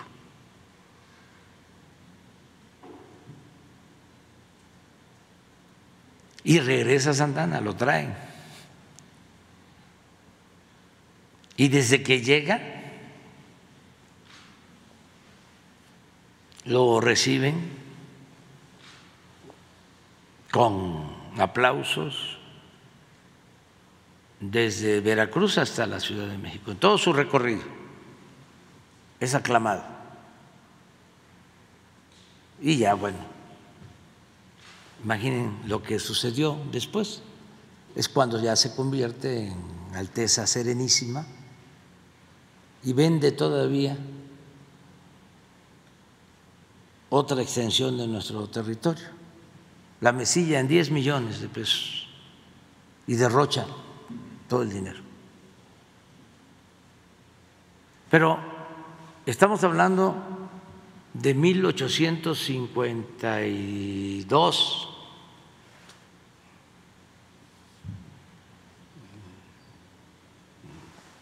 mediados del siglo XIX. Estamos hablando de casi 100 años antes de que Goebbels, el jefe de la propaganda de Hitler, sostuviera aquello de que una mentira que se repite muchas veces puede convertirse en verdad. Entonces siempre los medios han sido instrumentos para las imposiciones, así como también los medios han sido instrumentos para la liberación de los pueblos. Imagínense la gran labor de los Flores Magón con el periódico Regeneración. Antes de la huelga de Cananea, ya circulaba el regeneración en Cananea. Igual en la huelga de Río Blanco, había magonistas haciendo un periodismo eh, revolucionario a favor del pueblo. Pero las empresas se convirtieron, digo, los periódicos se convirtieron en grandes empresas. Y se llegaron a utilizar como instrumentos para eh, obtener enormes fortunas. Esto es la otra historia. Entonces, si yo no conociera esto, estaría yo preocupado. Pero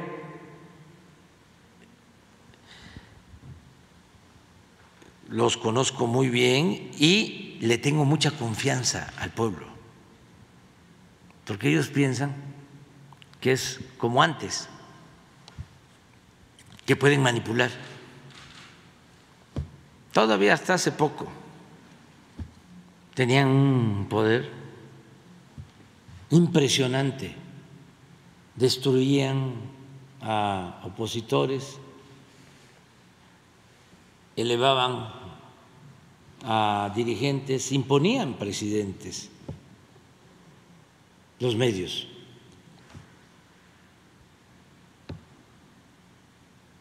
Y desde luego mucho poder económico, mucho, mucho. Y mucho poder político. Entonces es lo que está en el fondo. Afortunadamente la gente nos está dando su apoyo y yo creo que no debemos ceder. Sería un grave error. Al menos mientras yo esté aquí, no voy a concederles nada a los mafiosos, a los corruptos nada. Aunque me insulten, ya lo dije hace unos días, ya Manuelita está en el cielo y tengo mi conciencia tranquila, pero no voy a ceder porque sería traicionarme a mí mismo y traicionar al pueblo. ¿Para qué me pusieron aquí. ¿Por qué el cambio? ¿Qué vamos a conmemorar mañana? Pues la felicidad de la gente, la alegría. Hace dos, tres días se cumplieron cinco años del cierre de campaña en el Azteca era una fiesta.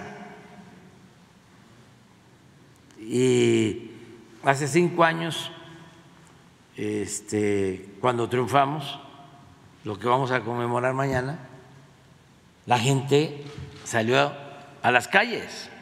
Y cuando tomé posesión, que me acuerdo que iba yo de la casa a la Cámara de Diputados, y viene un joven, voy en el carro, en su bicicleta. No nos vayas a fallar. No nos vayas a fallar. A ver, le pregunto a ese joven, ¿le he fallado? Ya muchos mexicanos. Si tenemos 60, 65, 70% de aceptación. Yo gané creo que con el 51, 52% de los votos. 31 millones de ciudadanos. Si ahorita tenemos 60, 65, 60 vamos a poner de aprobación ¿Cuántos votos son ahora?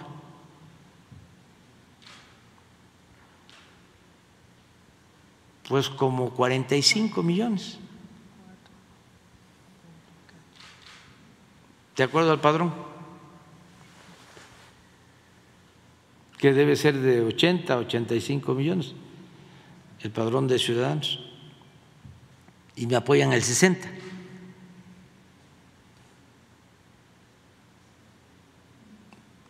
Y explico todo esto para la gente en general, pero también para que este tengan tema mis adversarios, para que desayunen bien. Por otro lado, señor presidente, en tema de, dimensión social, eh, yo sé que usted es un hombre muy humanitario y hemos traído otros casos de eh, personas de origen eh, indígena, campesinos, que han sido liberados a partir de que se exponen aquí los casos. Fíjese que traemos un caso 20, eh, del 2020, cuando estaba la plena pandemia y se cerró todo. Son de tres, jóvenes, todos son de Chiconcuac, todos son humildes, son de, originarios el de, de, pueblos indígenas. sus padres pues empezaron a dedicar a la producción de dulce, negocios pequeñitos eh, y pues que los padres hacían la producción y los hijos salían a venderlos. Se viene la pandemia, cierran todo, se acabó la vendimia y pues bueno, em, se van a trabajar con un este, arquitecto que vamos a omitir su nombre para no estigmatizarlo porque también desafortunadamente a su sobrino lo involucraron en un delito que no se cometió. Eh, estamos tan seguros que no se cometió que incluso tenemos eh, pues las pruebas porque resulta que el, el 11 de noviembre del 2020 llegan a una eh, construcción que estaban remodelando una casa y llegaron policías del Estado de México y eh, de Tenancingo en el Estado de México y resulta que dan la orden que apaguen las cámaras. Eh, llegaron, ya traían en la camioneta de los policías municipales de Tenancingo, ya traían detenido al sobrino del arquitecto, lo traían mojado, y eh, pues visiblemente torturado. Eh, de ahí detienen a otros dos jóvenes eh, enfrente del arquitecto y de los demás pues personas que estaban trabajando en la remodelación de esta casa. Uno de ellos es Dani Humberto Núñez, el otro es Marcelo López Vázquez y se los llevan. antes de llevarlos a la comisaría de Tenancingo, se los llevan a un paraje y eh, que está junto de un lugar que se llama o es conocido como la ladrillera. Y resulta que los empezaron a torturar durante media hora.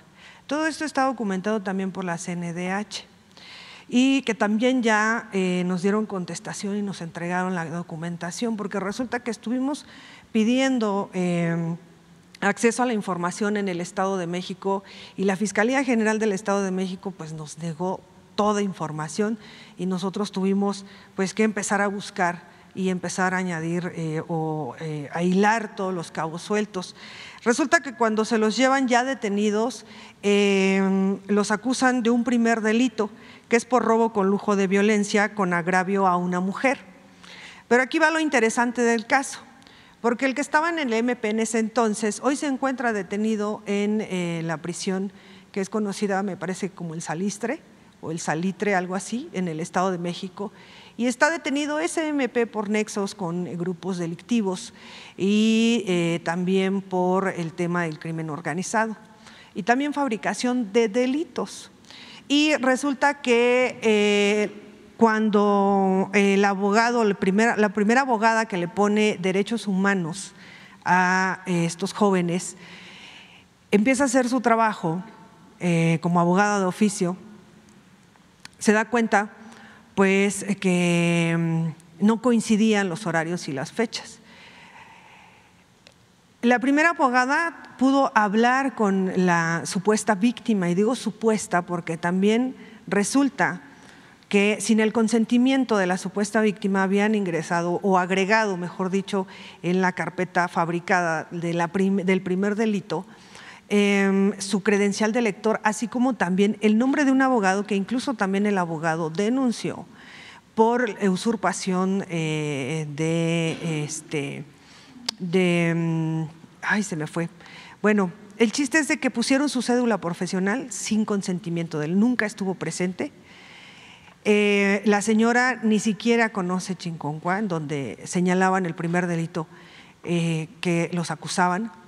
Se les declara inocentes por falta de pruebas, pero resulta que nunca los dejaron en libertad y los mantuvieron incomunicados. Posteriormente resulta que los eh, vuelven a reaprender sin haberlos liberado. Todo ese tiempo los mantuvieron en, en Tenancingo y resulta que le fabrican un segundo delito por el cual era por eh, robo con lujo de violencia en una casa de, pues, eh, que estaba ambigua o que es a un lado donde estaban realizando la modificación de la primera casa. Y pues resulta que no coincide con los horarios e incluso hay testigos que los jóvenes eh, se encontraba uno cenando, eh, hay muchísima gente en el pueblo que los vio, mas sin embargo este MP necesitaba entregar resultados.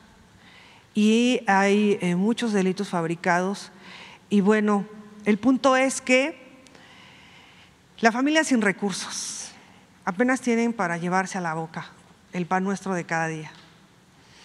Por haber hecho un trabajo excelente de la primera abogada de oficio, em, la retiran del caso. Ponen a otra abogada, ella simplemente trata de mantener el caso y de ahí retiran a la abogada y resulta que los dejan en total desamparo y les dan eh, más de 12 años de prisión por un delito que nunca cometieron porque no coinciden las fechas, los horarios ni eh, los tiempos, no, no coinciden, no, no son de acuerdo a lo que mencionan.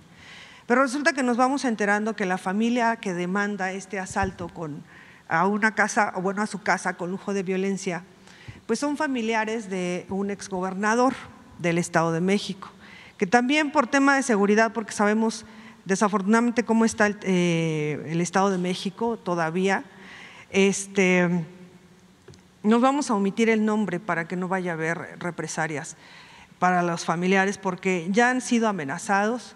Este, mm, nosotros pues abogamos o pedimos si es posible que revisen el caso.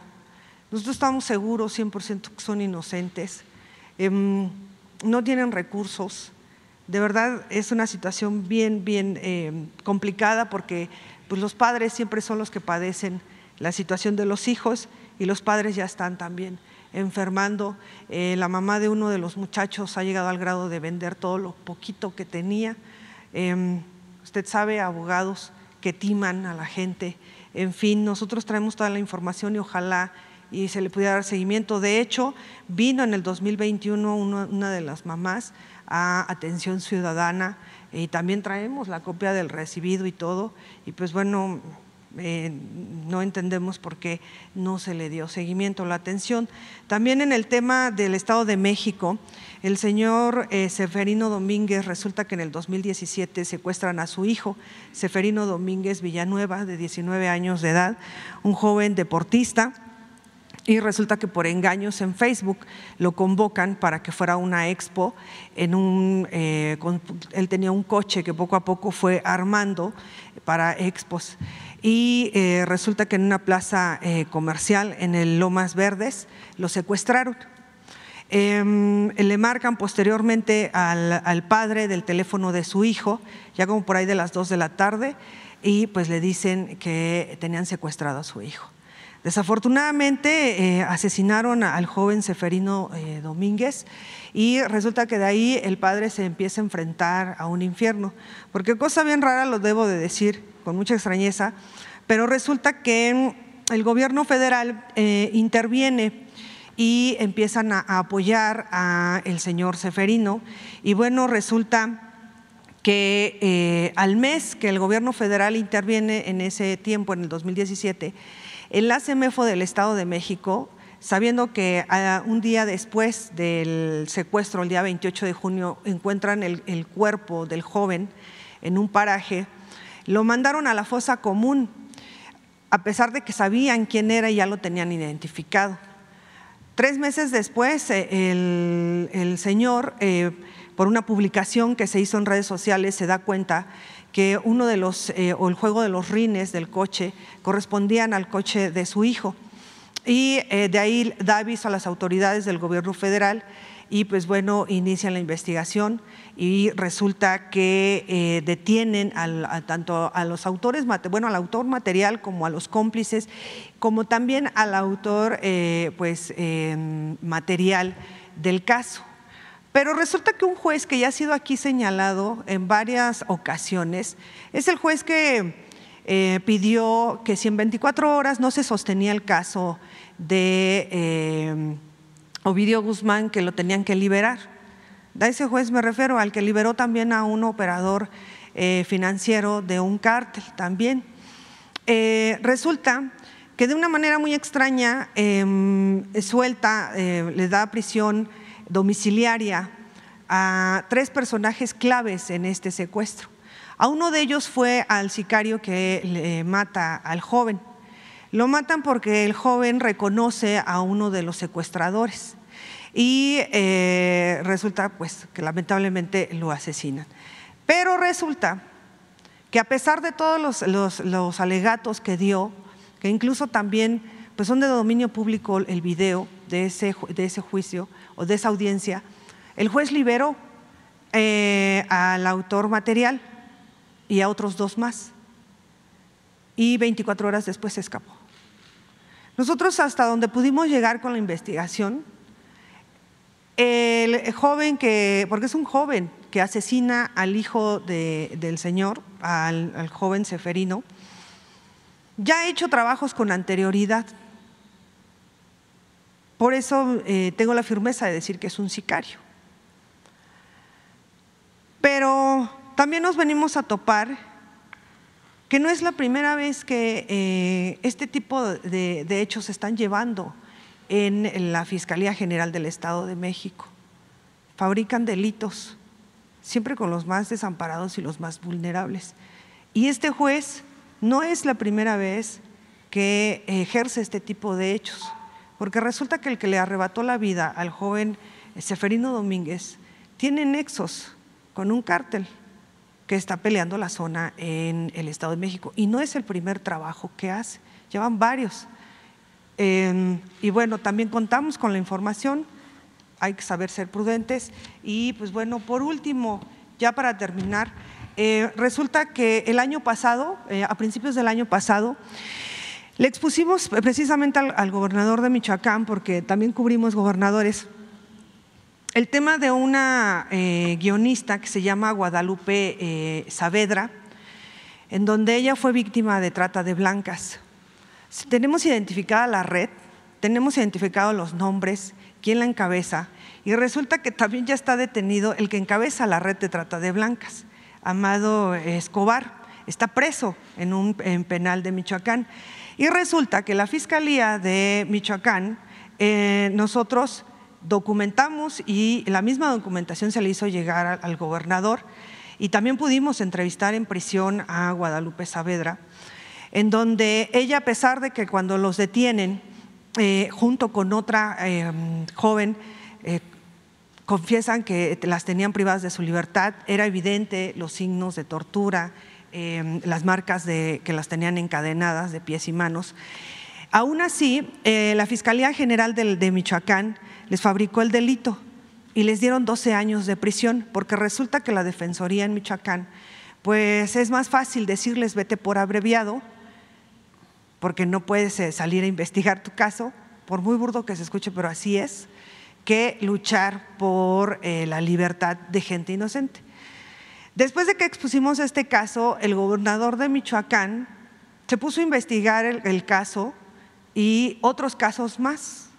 Afortunadamente se logró la liberación de la guionista Guadalupe eh, Saavedra, pero resulta que sus hijos siguen en esta red de trata de blancas. donde se mueven normalmente en Guanajuato.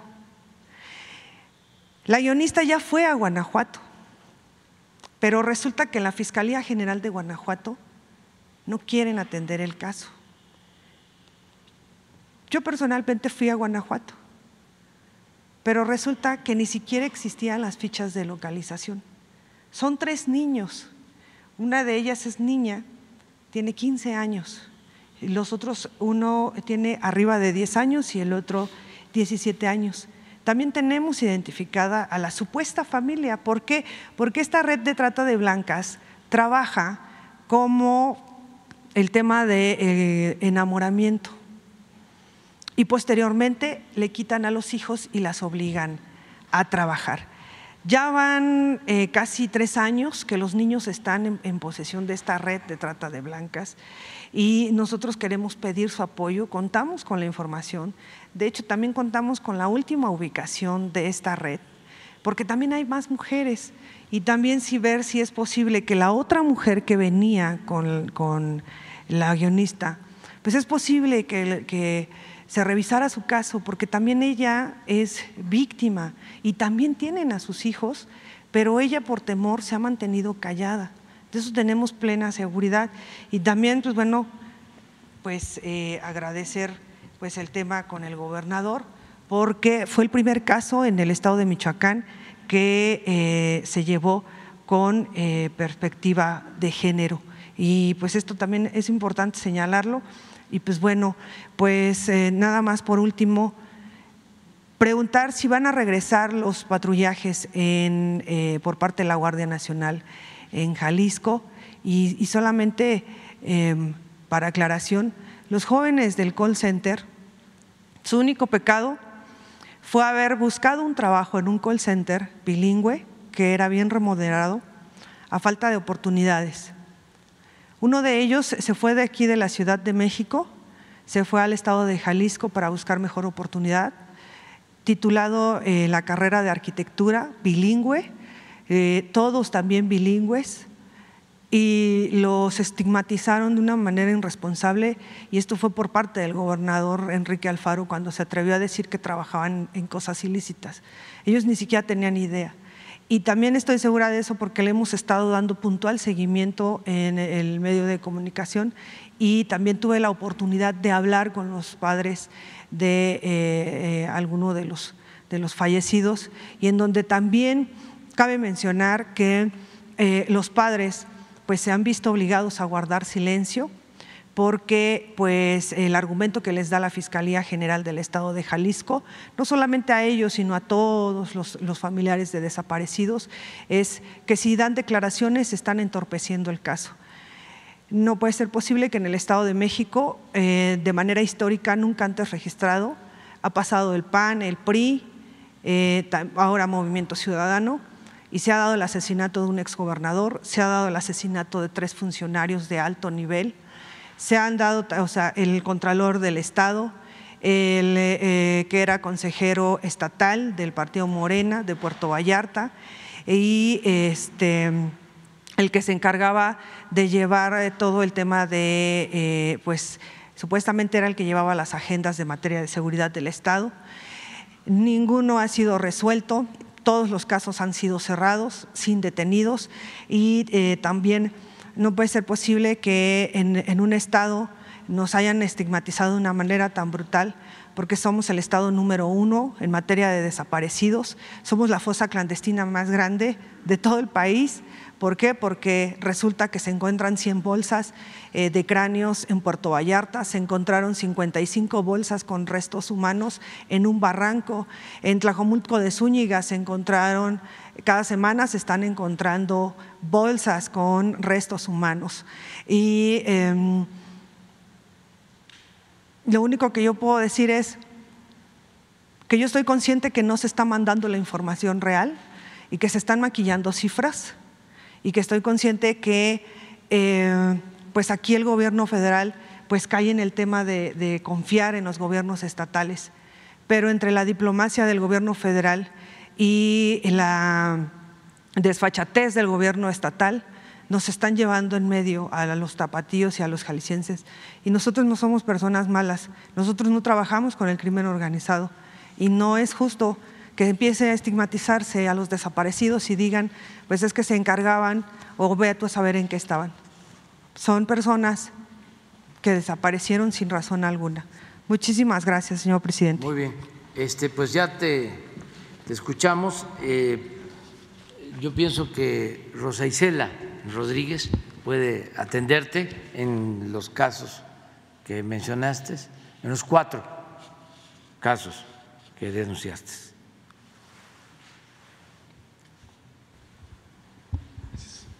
Buen día, presidente, directora, Carlos Montesino, Reporte Índigo. Este, preguntarle primero, siguiendo con todo este tema de seguridad que ha tratado la mañanera, eh, la información que tiene ya a varios días pasado este atentado en Celaya con el carro bomba, que le han dicho en el gabinete de seguridad, si ya se tiene determinado el grupo que llevó a cabo esta, este atentado, y también eh, sobre los avances o qué nos podría decir respecto a la búsqueda de estos este, funcionarios trabajadores en Chiapas, ya que se cumplen ya tres días de su secuestro. Sí, estamos este, buscándolos. Em, hay un trabajo coordinado entre eh, elementos del gobierno federal, de la Secretaría de la Defensa, de la Guardia nacional y también con eh, las policías del Estado. Y no hemos dejado de atender el caso y esperamos que se recuperen a estos servidores públicos que fueron secuestrados pronto.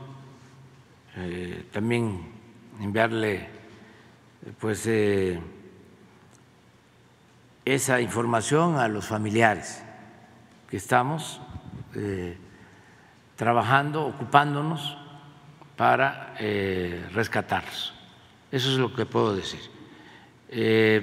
acerca de estas bombas, mm, también se está haciendo la investigación, el caso de Guanajuato esto mismo eh, se había presentado en Michoacán hace unos días, resultaron heridos también elementos del ejército y de la Guardia Nacional. Hablaba yo de que estos grupos están muy armados y son muy violentos.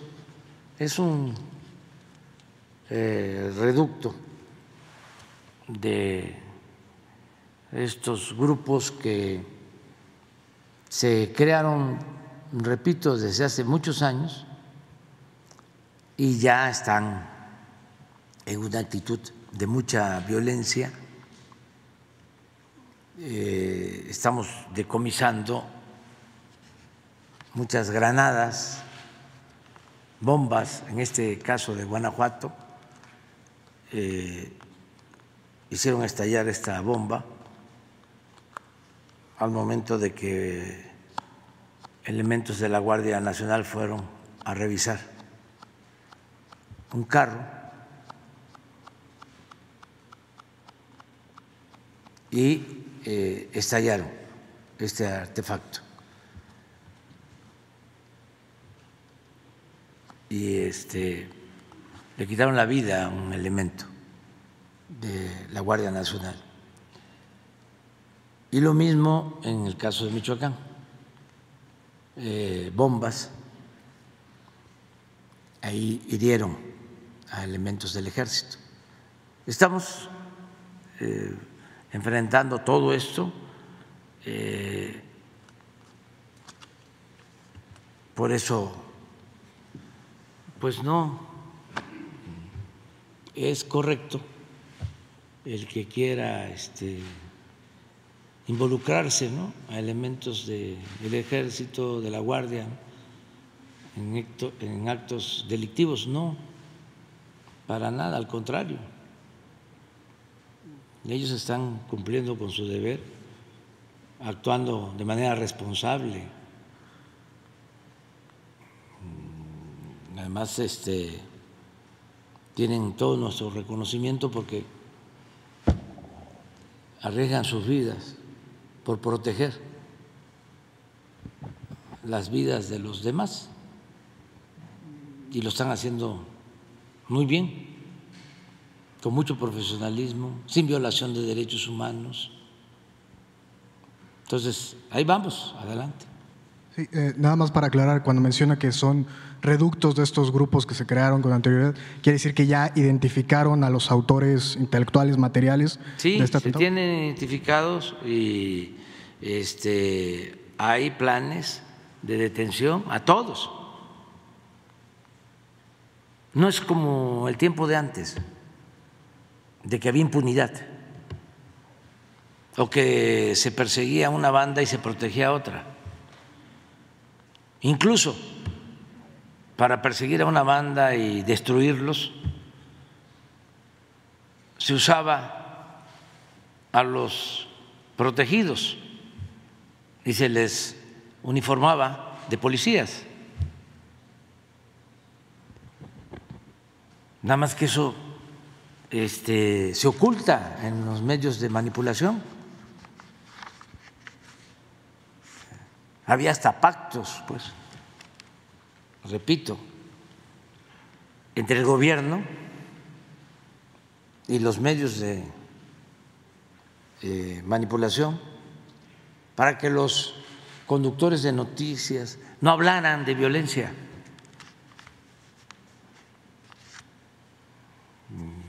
Hacían reuniones con el presidente, los más famosos conductores de noticieros y hablaban de que tenían que actuar con ética y de manera responsable y no contribuir a hacer apología del delito. Todo lo que ahora hacen en grande. Ahora ya todo es sensacionalismo amarillismo con el propósito de dañarnos, porque lo que está en el fondo es la lucha de dos proyectos distintos y contrapuestos de nación. Ellos representan el conservadurismo corrupto y nosotros representamos la justicia, la libertad y la auténtica democracia en el país. Aunque les moleste que yo sea tan claro, somos distintos. Y yo les recomiendo a ustedes que cuando los vean, va a ser muy difícil que vean a los jefes a los jefes de jefes. No los van a ver, porque esos no dan la cara. Pero cuando vean a sus achichincles, voceros, defensores, oficiosos, no se les acerquen tanto, porque corren el riesgo de que pierdan la cartera. Son muy corruptos muy corruptos. Sí, este, y siguiendo, como menciona el proyecto de Nación, algo tan importante como es la refinería de Dos Bocas, ¿sigue en pie que este fin de semana comience la producción o esta etapa de prueba, como la habíamos Ayer se empezó a cargar ya de crudo la refinería de Dos Bocas. Pues eh, en una primera etapa como 80 mil. Sí, este año. Yo, pienso que para principios del año próximo ya va a estar procesando 340 mil barriles de crudo. La primera etapa. Sí, lo, lo que ya desde ayer se empezó a cargar. Es un proceso, pero ya empezó, ya comenzó. Este es una obra única en el mundo, porque se hizo en un tiempo récord. O cuatro años y medio una refinería para procesar 340 mil barriles. ¿Saben cuánto tiempo eh, llevábamos sin construir una refinería en México? 42 años, que coincide con el periodo neoliberal. La última refinería 40, porque la última que se construyó fue la de Salina Cruz con López Portillo. Desde entonces, porque se dedicaron nada más a extraer petróleo crudo y a venderlo.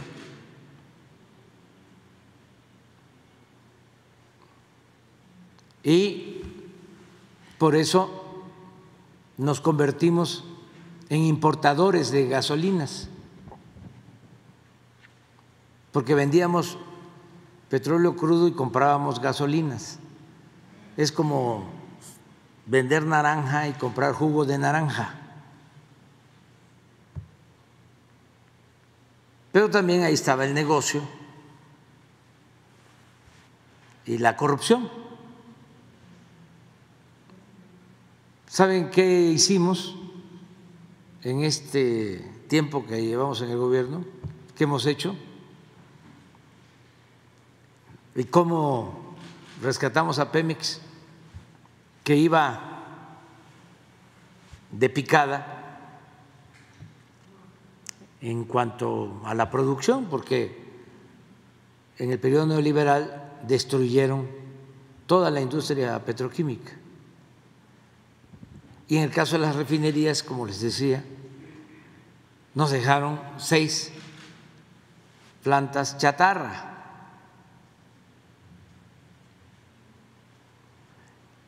Pero en el caso de la producción de petróleo, de extraer tres millones cuatrocientos mil barriles en 2004, a partir de ese pico, 15 años consecutivos con disminución en la producción. Nos dejaron un millón setecientos mil barriles. En 15 años se cayó la producción a la mitad. Si continuaba la tendencia, si nosotros no hacíamos nada, estaríamos importando petróleo crudo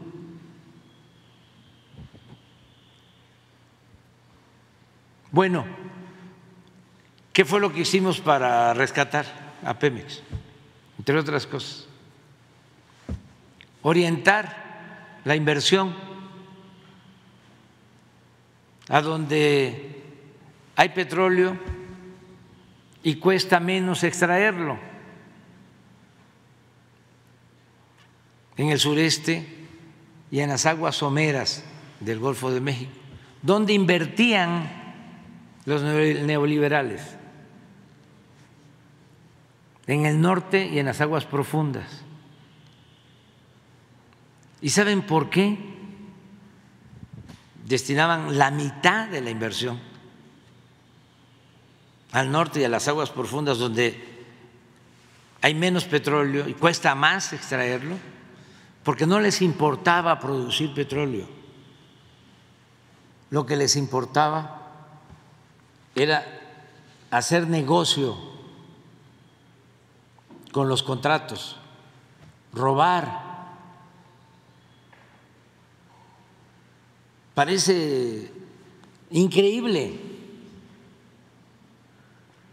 pero a ese grado de descomposición se llegó.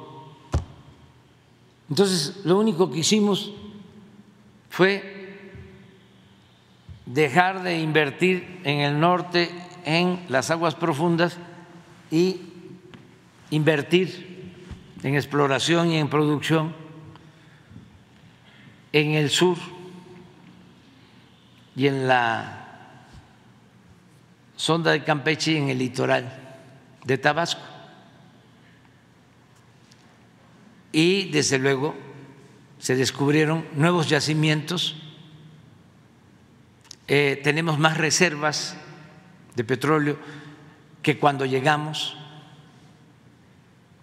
Y ya estamos por alcanzar la meta de dos millones de barriles diarios, de unos 700 a dos millones. Y pues ahora vamos a tener materia prima para alimentar nuestras refinerías. Las seis que nos heredaron las estamos rehabilitando. Estamos construyendo dos coquizadoras nuevas con una inversión de 10 mil millones de dólares. No crédito, ¿eh? presupuesto porque ya se acabó la robadera, aunque no les guste a nuestros adversarios y aunque nos insulten. Y se compró la refinería de Deer Park, que también tiene capacidad para procesar 340 mil barriles diarios. Y ya terminamos la refinería de Dos Bocas que va a iniciar con 80, 100 mil barriles diarios y el año próximo va a tener ya capacidad plena 340 mil barriles diarios. Con todo esto, ya no vamos a comprar gasolinas en el extranjero. Antes de que yo termine el gobierno, vamos a ser autosuficientes. ¿Y en qué se ayuda la nación? aparte de que somos más independientes y de que aquí se procesa toda nuestra materia prima y se da empleo, ¿en qué se ayuda a los mexicanos? ¿En qué nos ayudamos todos? En que pagamos la gasolina a menor precio. Ya no hay gasolinazos como en la época de Calderón, de Peña Nieto, de los que quieren regresar. Ya no se afecta la economía popular, ya no es el tiempo en que decían, ni modo, hay que apretarnos el cinturón. Ahora ya no es el pueblo el que se aprieta el cinturón, el que se aprieta el cinturón es el gobierno. Y no se permite que los traficantes de influencia, aunque se sientan muy poderosos, dominen. Ahora manda el pueblo. Y van a ver mañana, porque voy a hablar de esto. Mañana voy a hablar de esto y de otras cosas. Están invitados. Sí, va a estar ya Alicia Bárcenas con nosotros. Ya me tengo que ir porque vamos a la conmemoración del de, eh, cuarto aniversario de la Guardia Nacional. Sí, van a estar los gobernadores del movimiento porque pues es muy penoso, difícil, ¿no? De que estén gobernadores de otros partidos, porque lo que vamos a conmemorar es el triunfo del eh, movimiento de transformación. Acuérdense que les ganamos a los del PRIAN hace cinco años. Ya hoy, em, ayer empezaron a cargar, a cargar. Sí, lleva, es un proceso como de un mes de estabilización. Sí, este, hoy van a subir un este, video para explicar todo el proceso que se inició. Pero ayer ya eh, se abrió la válvula del ducto de petróleo crudo para empezar a meterle carga a la refinería. Una obra excepcional. Eh, investiguen si en algún país del mundo hacen una refinería así en cuatro años y medio. Investiguen. Es para sentirnos como mexicanos orgullosos después de 40 años de no construirse una refinería. Porque apostaron a comprar las gasolinas en el extranjero. Y ahora lo que queremos es la autosuficiencia energética, soberanía energética. Por eso somos distintos y no saben cuánto orgullo tengo. Mucho. Y no solo es eh, mi orgullo, esta dicha es de millones de mexicanos están muy alegres con la transformación. Y mañana fiesta, baile. Adiós, adiós.